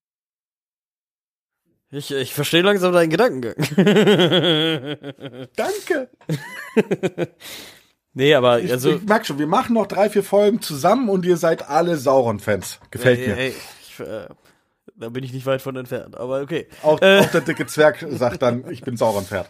Ey, ey, wie wir gerade vielleicht schon gehört haben, Zwerge und äh, Sauron, ich glaube, das hätte sehr gut funktioniert. Ich, äh, ich glaube, das war einfach nur schlecht Ja. angesetzt. Ja, folgt die Zwergen, folgt der Starkarmen. Ja, äh, war Sauron sehr angetan. Ich Mhm. sehe schon Verbündung? die Neufassung des Herrn der Ringe, ähm, die wahre Geschichte. Wie ich schon eingangs irgendwann mal erwähnt habe, ne, der Sieger schreibt die Geschichte. So. Und äh, nein, aber ähm, also böse, ich glaube, ich glaube wirklich auch, da geht's darum, böse ist ja immer Ansichtssache. Klar, Sauron möchte ja auch irgendwas äh, aus seiner Sicht Positives schaffen. Er sieht sich bestimmt als der Gute. Äh, genauso wie Melkor sich als der Gute gesehen hat, als er sich das überlegt hatte. Ähm, oder einfach nur als missverstandene Kind und dann ein bisschen sauer war, aber okay, äh, da gibt's andere Theorien zu. aber, ey, Melkor. Ey, ey, Ungoliant. Ja, Melkor. Ey, da hast du gesehen, da unten Valinor, da sind so zwei komische Bäume. Ja, das Licht ist echt grell, ne? Ja, ey, wollen wir da mal einen Besuch abstatten und das Licht mal ausmachen? Nur so aus Spaß? Ja, aber meinst nicht, dass wir damit die ganze, das alles in Krieg treiben? Ach nee, das ist nur ein kleiner Spaß. Hm? ja, also er hat sich ja, also, also, wenn, wenn ich jetzt hier gegenüber bei mir Ich ein Schlafzimmer auch jemanden Bild vor Augen. Und Permanent beide Licht haben irgendwie eine große Tüte im Mund dabei, aber Nee, aber äh, also ich meine nur, wenn also bei mir gegenüber der Nachbar die ganze Zeit das Licht bei mir ins Fenster strahlen lassen würde, dann würde ich ihm auch äh, das Licht ausmachen. Verstehe ich doch. Ja. Also, ne, jeder hat ja irgendwo eine, eine Tendenz dazu, dass er ja wahrscheinlich gar nicht für sich selber der Böse ist. Und ich glaube, Sauron auch nicht. Ich glaube, der ist nicht aufgestanden und hat gesagt, ich bin heute der Böse. Haha. also auch wenn das, wenn das vielleicht ein bisschen weit hergeholt ist, aber äh, so grundsätzlich finde ich äh, äh, Psychopathen ganz spannend. Ähm, und so diese, ich sag mal, konventionellen Vorstellungen von Miteinander, Empathie etc. sind ja doch eher etwas sehr Fremdes. Das sind Konzepte, die können einfach wirklich nicht so richtig nachvollzogen werden. Ähm, weswegen da einfach auch eine ganz eigene und auch von oben betrachtet nachvollziehbare Logik dahinter stecken kann. Vielleicht ist es bei Sauron einfach eine ähnliche Geschichte. aber ist Sauron nicht auch viel so, ähm, es geht da ja auch so ein bisschen um ja, fast schon Ordnung. Also Sauron hat ja mit Chaos an sich eigentlich ähm, relativ wenig am Hut. Also, sondern es geht ja wirklich auch darum, hey, wir machen jetzt hier mal eine Welt in der Art und Weise, wie ich sie will. Und vielleicht ist das ja auch so am Anfang so sein Zugang zu Melkor gewesen. So, hey, äh, könnte die Welt so nicht viel besser sein? Weil Melkor Also- ja auch von Anfang an direkt gesagt hat, so ich sing mein eigenes Ding. Ja, ja, klar. Aber äh, vielleicht ist das eigene Ding ja besser als das, was äh, was was Eru vorgeschwebt ist. Ne? Oder Also, das Ding aus dem Amsterdam-Automaten, ja. Ähm, Alles möglich, ja. Aber vielleicht ist das wirklich ja so der Weg, wie, wie, wie Melkor ihn damals bekommen hat. Und das wäre dann natürlich für ihn als weitere Motivation auch zu berücksichtigen. Mit dann Ich der glaube, ihr müsst heute echt nach der Folge mal noch ein Take-off reinbringen, wieso, weshalb wir so oft Amsterdam erwähnen. Sonst sind eure Zuhörerinnen da draußen völlig verwirrt. Warum hat das jetzt mit Amsterdam? Ja, die sind immer verwirrt. Also, Du, du, du darfst nicht vergessen, wir haben den Anfang auch aufgenommen. Wir können da einfach was einspielen. warum wir Amsterdam sage ich ja, am besten hier nochmal, hier die Stelle, warum Amsterdam? Ich denke mir auch einfach, also ich kann mir kaum vorstellen, dass mal eine Folge von uns gab, wo nicht irgendjemand beim Zuhören gedacht hat, hm, jetzt bin ich irgendwie verwirrt. ja. ja, okay, aber äh, back to, äh, to topic. Also Ja. ich, ich glaube, ähm, wir waren ja gerade eigentlich so ein bisschen bei, wa- was, was will Sauron eigentlich? Was ist so seine Idee? Ne? Äh, und ich glaube, dass da tatsächlich die Idee gar nicht so ist, ich will hier Mord und Totschlag, sondern er scheint ja doch ein Ziel zu haben, wie es werden soll. Das scheint sich nur sehr deutlich von dem beispielsweise der Elben und der Wala und so weiter zu unterscheiden. Hm. Soweit würde ich schon gehen in der äh, Er Ja. denkt sich einfach, Freiheit ist eine Belastung für alle. Ja, ja, ja, vielleicht, ja. Ja, oder, oder Sauron kann man auch sagen, er mag Strukturen, die er auch reingebracht hat. Ja. Was ja auch interessant sein könnte, ähm, mal angenommen, ich meine, es, es, es gibt ja eigentlich bedingt durch Melkor, nicht durch Sauron, eine Vorgeschichte zwischen ähm, Valar und den Anhängern Melkors, inklusive Orks und Menschen. Ähm, mal angenommen, diese Vorgeschichte gäbe es gar nicht so und Sauron hätte trotzdem eine äh, Vision von, ich sag jetzt einfach mal Zusammenleben, ähm, wo zum Beispiel die Orks auch einen äh, sehr berechtigten Platz hätten oder auch möglicherweise Trolle oder so. Ähm, ob, ob das irgendwie eine von ihm vermittelbare Vision wäre oder wie das dann aussehen sollte. Würde das wirklich in Mord und Totschlag mit Elben und Menschen münden oder wäre das dann ein vielleicht nicht unbedingt sich gegenseitig zugetanes, aber dennoch relativ friedliches äh, Koexistieren? Es stellt sich ja schon die Frage, zum Beispiel ähm, äh, elbisch-westlich-valarischen Sicht sieht, was soll eigentlich mit den Orks passieren? Also da scheint das Konzept ja zu sein, die einfach alle tot zu hauen, hat sich das Problem erledigt.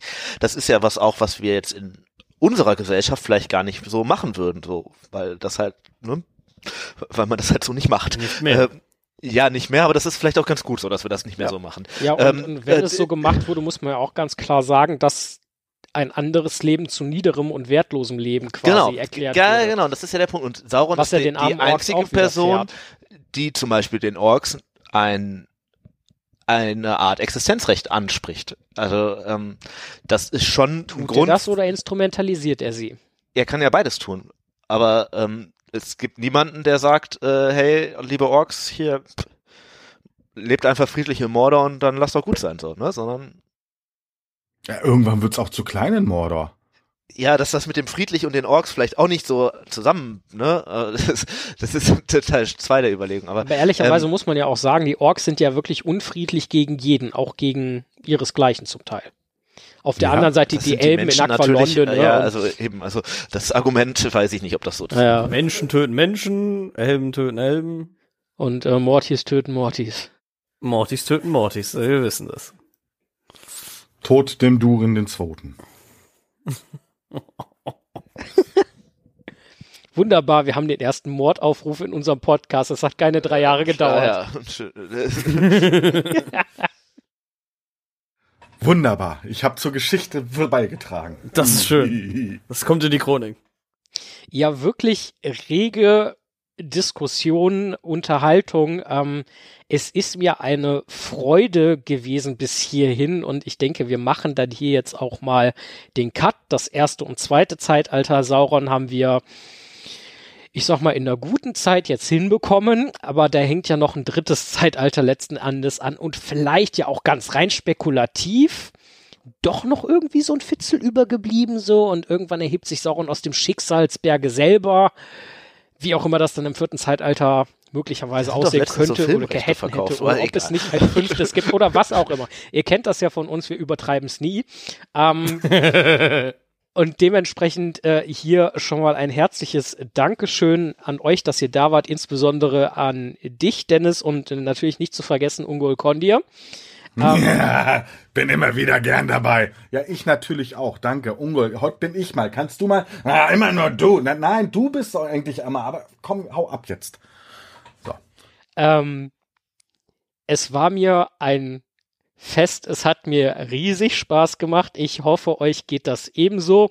Und von meiner Seite ähm, wäre jetzt als erstes nochmal ein, äh, ja, ihr Lieben da draußen, ich sage es häufiger, ne, lest die Bücher, hört die Hörbücher, schaut euch die Filme an, guckt mal in die Amazon-Serie rein, hört natürlich weiter, hör die Ringe und ähm, Schaut euch auch ansonsten mal in Mittelerde-Podcasts generell um. Da gibt's einige gute.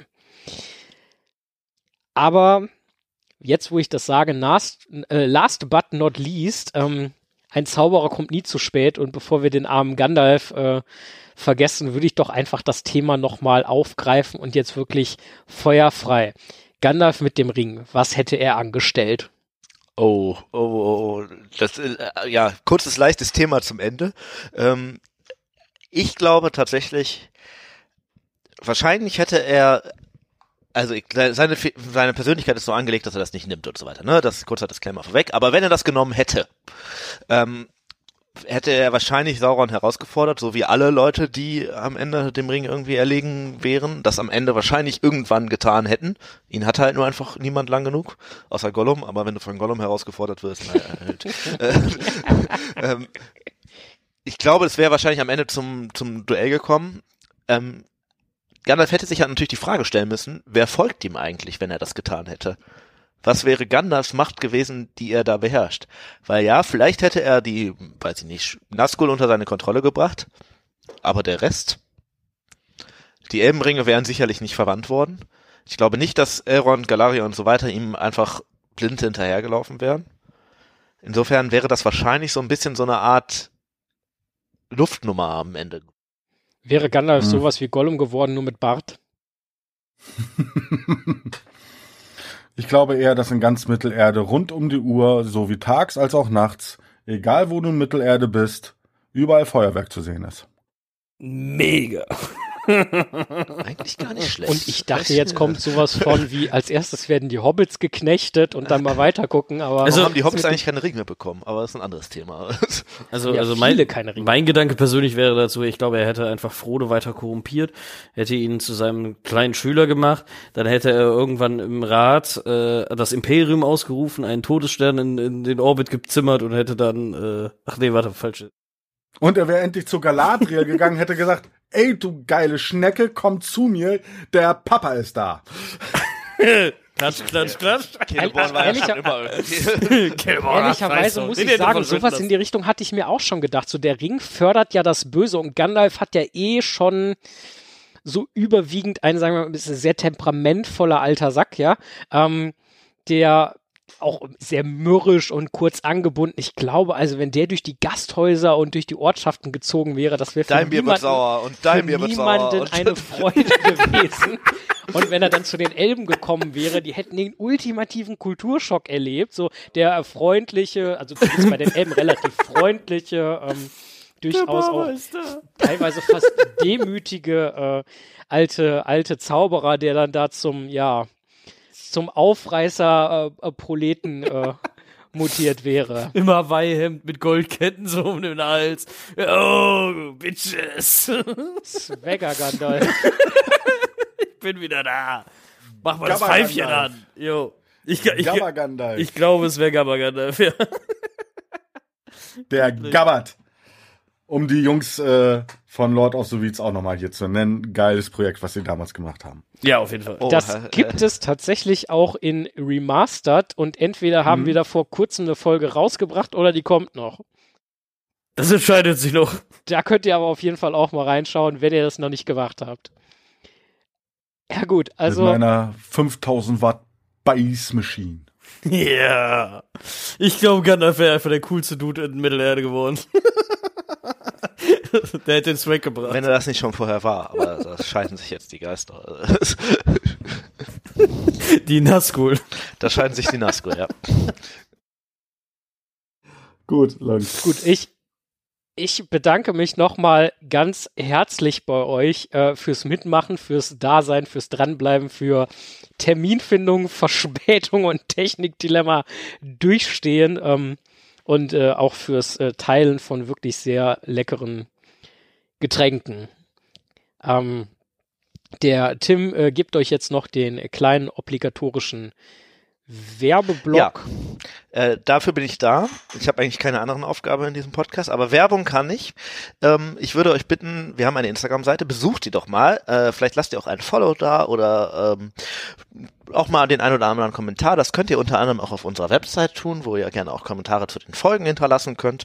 Ähm, da könnt ihr euch uns auch direkt hören. Genauso wie ihr das auf Spotify, YouTube und allen anderen möglichen Podcatchern auch tun könnt. Ähm, ihr könnt gerne auch ähm, uns auf weiteren Plattformen finden und suchen und ähm, gerne auch mit uns Kontakt äh, treten. Wir freuen uns immer, wenn Leute mit uns äh, sprechen und äh, ihre Meinung austauschen. Ähm, und zu guter Letzt, ja, Spezies ist auch egal dabei. Ist egal. Äh, auch uns trifft die Krise. Ähm, auch wir würden uns freuen, wenn ihr uns bei Steady euer Geld hinterlasst, ähm, damit ihr das weiterhin für so schöne Projekte wie zum Beispiel diese Folge investieren könnt. Können.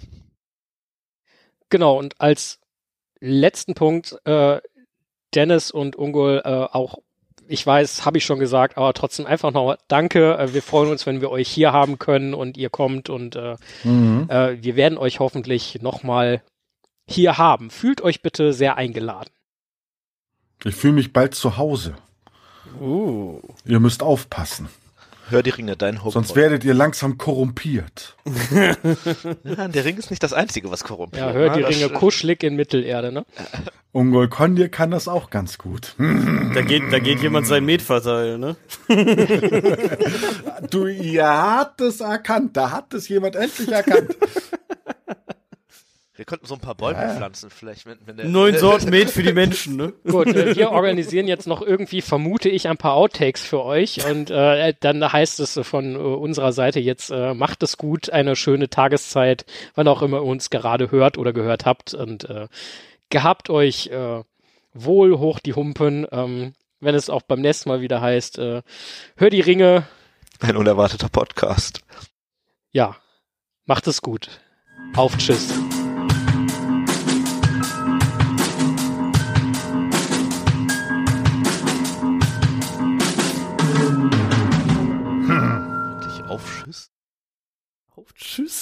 Tschüss. Unter Tschüss.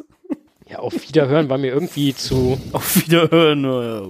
Kennen wir schon. zu konventionell. Also erstmal, er verarscht die Elben auf dem Höhepunkt ihrer, ihrer Macht in Mittelerde, ähm, spielt die quasi so ein Stück weit gegeneinander aus, ähm, poliert denen die Fresse, okay, kriegt dann von Numenor auf den Sack, ja, zerst führt dann Numenor in die Selbstzerstörung, okay, und mault sich dann halt wegen dem letzten Bündnis so ein bisschen, aber äh, Mhm. Also er ist auf jeden Fall der ist schon, vielfältigste das ist schon sehr badass. Charakter. Also alle sind immer straight irgendwie in eine Richtung und äh, er ist halt so, ne? Mal ist er hier, wie gerade schon besprochen, also der, der Heerführer und dann wird er auf einmal der, das Mastermind im Hintergrund, bis er dann ja im dritten Zeitalter ja noch mehr eigentlich in den Hintergrund rückt, aber alleine sein, seine reine Idee weiterlebt Äh, was ich mich gerade so ein bisschen frage, ich glaube, da ist, ich bin mir nicht mal sicher, ob wir da in der Zaubererfolge drüber gesprochen haben, ähm, aber Sauron der Hexenmeister oder zum Beispiel Gandalf der Zauberer. Ähm, wie sieht Magie in Mittelerde denn jetzt wirklich ganz handfest aus? Klar, im Film hast du so paar schöne Szenen, irgendwie Gandalf, der gegen den Balrog kämpft, ähm, oder äh, wie, er, wie er Sarumans Feuerball da abwehrt, oder wie er die, die Nazgul auf ihren Fellbestien da mit dem Licht vertreibt, aber Sauron Ja. der Hexenmeister, das hat so etwas sehr mystisch Mächtiges eigentlich. So, was für Magie nutzt er denn? Weil Gestaltwandeln, wirklich. Ne? Gestaltwandeln ist ja jetzt nicht per se, eigentlich können wir direkt wieder anmachen, ähm, Läuft noch die Aufnahme hier. Das ist Wir ja, produzieren doch jetzt die Outtakes. also Gestaltwandeln ist ja nicht per se irgendwie Magie, aber ich denke, ich würde tatsächlich, glaube ich, in der nächsten Folge auch nochmal darauf irgendwie eingehen wollen. Ja. Das ist mir jetzt so ein bisschen, und ich das würde, stand aber auch nicht im Konzept drin. das stand nicht im Konzept. Und ich würd, weiß gar nicht, ob es im Konzept steht, aber ich würde wirklich gerne auf den Weg zurück zur Macht, den Sauron ja quasi dann im dritten Zeitalter erlebt. Steht äh, so nicht da, aber das ergibt sich wäre ja ich auf jeden quasi. Fall gerne dabei. Also so Ja. von wegen, wie schafft er es eigentlich, alle nochmal zu täuschen eigentlich? Ja, also der Einstieg für die nächste Folge wäre ist, oder ist bei mir gedanklich schon so. Er hat jetzt den Ring verloren, er hat seine Macht verloren, existiert in diesem Ring halt weiter mit seiner Macht zusammen. Was macht der denn jetzt? Ähm, und dann Und halt, wie es quasi äh, durch, äh, durch Bäche und Flüsse und äh, über Wiesen, Täler, Höhlen. Genau. It's a trap, I'm back. Ja. Was macht er? In Geistesform sammelt er die restlichen Zwergeringe wieder ein, damit er wieder zu einer geistigen Gestalt werden kann und wird in die Flucht vertrieben von Dol Guldur wieder nach Mordor zurück, wo er dann wieder den Baradur aufbaut. Mehr oder weniger gar nicht gemacht. Ja, Das ist, ist ja, ja- auch das drittes das- Zeitalter. Deswegen Ja, ja, genau. gedacht, Ja, ich versuche das so ein bisschen ja. der Reihe nach zu strukturieren, damit Genau. wir halt Ja. irgendwo wirklich ein paar Ja, ja, fixe sehr gut, Punkte ja. haben. Mhm. Ne? Ja. Genau. Es ist halt auch einfach ein Riesenthema. Es ist halt, egal über welches Thema du sprichst, ist Sauron ist immer da. Aber wir, wir haben den Herr der Ringe, wo es ja auch namensgebend offensichtlich um Sauron geht, den Bösen. Ah, ich glaube, ich Also- weiß, auf was du hinaus willst, ja. Aber sind jetzt die Hobbits wirklich in Wahrheit Ja, die ja. Bösen? Weil das Futter. Eigentlich sind die Hobbits nur Futter. Ich sag mal so, würden die sich ver vermehren, würden die halt Mittelerde kahl futtern, ne? Also, Na, genau. Ratten. Das sind die Ratten, nicht die Zwerge. naja, ihr müsst wirklich Hobbits sind eigentlich wie Schweine. Gehen. Sie vermehren sich wie die Schweine, die essen wie die Schweine. Die benehmen sich wie die Schweine. Schmecken sie wie Schweine? Ja, Das ist die Frage. ja. Ja. Aber das können wir beim nächsten Mal auch nochmal besprechen. Ja. Beim Hobbit-Thema. da ist doch bestimmt einiges an Fett dran. an Ich, so einem ich Hobbit, hätte oder? da was irgendwie, der Hobbit, eine Hassrede und dann Ja, ich bin jetzt übernächstes, in zwei Wochen bin ich erstmal das ganze Wochenende noch in Geldern.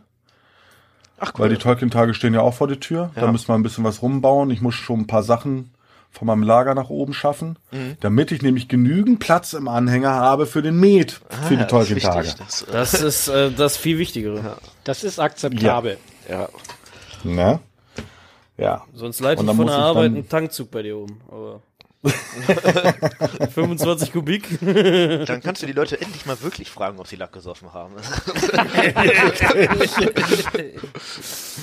Eigentlich können wir die auch mal Alles standardisieren. Ey, können wir die einmal fest ein. Also zumindest, zumindest ein Werbeblock oder so könnten wir eigentlich nach äh, drei Jahren dann auch vielleicht mal so. Du willst einfach nur nicht so viel sprechen, oder? Ich mache den Soll ich Werbeblock. den nicht. Werbeblock einsprechen? Soll ich euch einen Werbeblock-Jingle machen? Ah, nicht schlecht eigentlich. Im Ungol-Kondir-Style?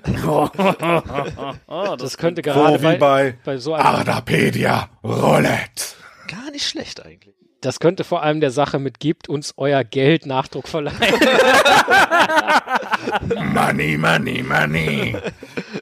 Ich war heute Morgen bei Tim um 12 zum Podcasten, bin danach Ja. zum Eishockey gefahren, habe dann das Spiel kommentiert und bin jetzt hier und muss weiter podcasten.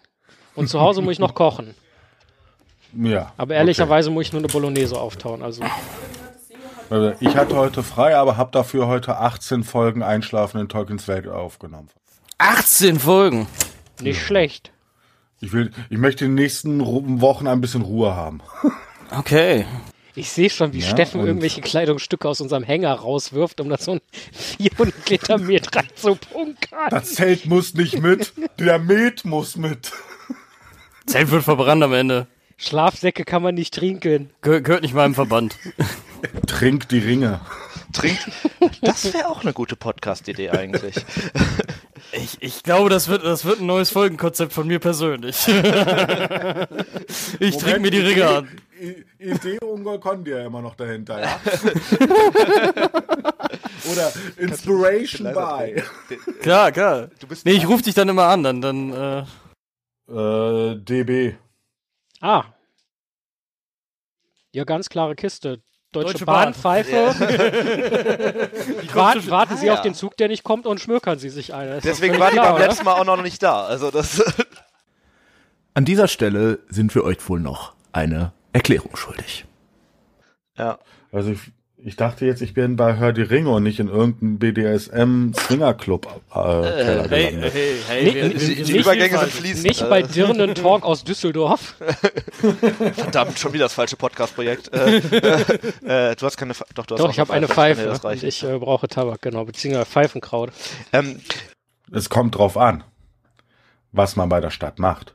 ja, der ist halt Ampeltechniker. Eigentlich dachte man, die Ampel machen immer alles Nee, nee, selber, nee, nee, Moment, Moment, der will Der jetzt macht wieder, keine der will Ampeln jetzt wieder mehr. zu den Ampeln. Der macht im Moment so Parkscheine, ne? Park, Park, Ja, äh, Parkautomaten, ja. Böse, der die Parkuhren da äh, Ja. plant und so. Der ist Parkautomatiker. Nee, nee, der, Der, plant die Parkuhren. Der ist Elektroniker, also der so. macht die äh, quasi diese, diese Parkautomaten, wo man das Geld reinwirft. Oder wo drauf steht, Ja. zahlen Sie per SMS und dann geht das nicht. Ich hätte gerne eine auf meinem Parkplatz, den ich extra dafür bezahle, falls Ja. sich da andere hinstellen Da wollen. kann er dir auf jeden Fall helfen. Wir sagen ihm, er soll zu den Tolkien-Tagen so eine Anlage mitbringen. Und das ist kein Thema. Wir könnten so einen kleinen, ähm, so einen kleinen, so, so einen Sitz einrechnen mit so einer Parkuhr daneben. Hier äh, eine halbe Stunde Ruhe und äh, dann wirst du da zwei Euro rein, dann kannst du dich dann eine halbe Stunde entspannen mit so einer Pfeife und Steffen massiert dich so von hinten. Eigentlich gar nicht What the- schlecht. A Leute, moment. Ich frage mich, Nee, nee, da- das, das ist dann so ein Sitz, der nur rausklappt, wenn, wenn, äh, wenn du halt die Ja. zwei Euro reingesetzt hast und genau nach zwei Minuten fällt. ich glaube eher, dass nach Boden. 30 Minuten Steffen einfach sagt, so, und jetzt bist du meine Dirne. Jetzt gehörst du mir. wart- ich brauche noch nicht. wart einer, wart einer von euch schon mal in. Amsterdam im Rotlichtviertel? Ja. Ja, ich bin Da da aber zumindest mal 16, durchgelaufen. Nee, da bin ich noch äh, nicht So, und hingekommen. jetzt bitte nochmal dieses Denken und die letzten anderthalb Minuten nochmal anhören, bitte, ja? Es ist alles aufgenommen, wir können uns nicht. Sitz, der aufklappt, steckst zwei Euro rein? Ja. Dieses Feuerzeug ist schlecht. Ich nehme ein anderes. Ey, ich bin Gastronom, ja? Ich kann nur zweideutig denken. Das ist besser. Und dadurch, dass ich ja noch Konde als Persönlichkeit habe, ist es bei mir sowieso alles ein bisschen Mischmasch. Ich ähm, würde halt vorschlagen, wir machen einfach mal, was wir machen. Und es werden halt auf jeden Fall welche überbleiben, aber vielleicht macht es Sinn, wenn du das irgendwie so ein bisschen strukturierst im Sinne. Also als ich die zusammengeschrieben habe, habe Ja, ich ja. mich zum Beispiel so ein bisschen in der Zeitlinie orientiert. Also erstmal Ja, ja. Sauron erstes dann Zeitalter, du dann, dir irgendwann gedacht, Sauron und der Ring. Ich muss und das dann, eh nicht moderieren, der Und dann dachte ich, Arschlecken, halt genau sowas. achten und das im Kopf eben mal schnell hindelegieren. Ei, ei, ei, ei, ei. Lobgesänge kommen später. Halbe Stunde Outtakes haben wir schon mal vorab gemacht, wunderbar. Ja, wir- ja, ja. Bam, in Also- die Fresse.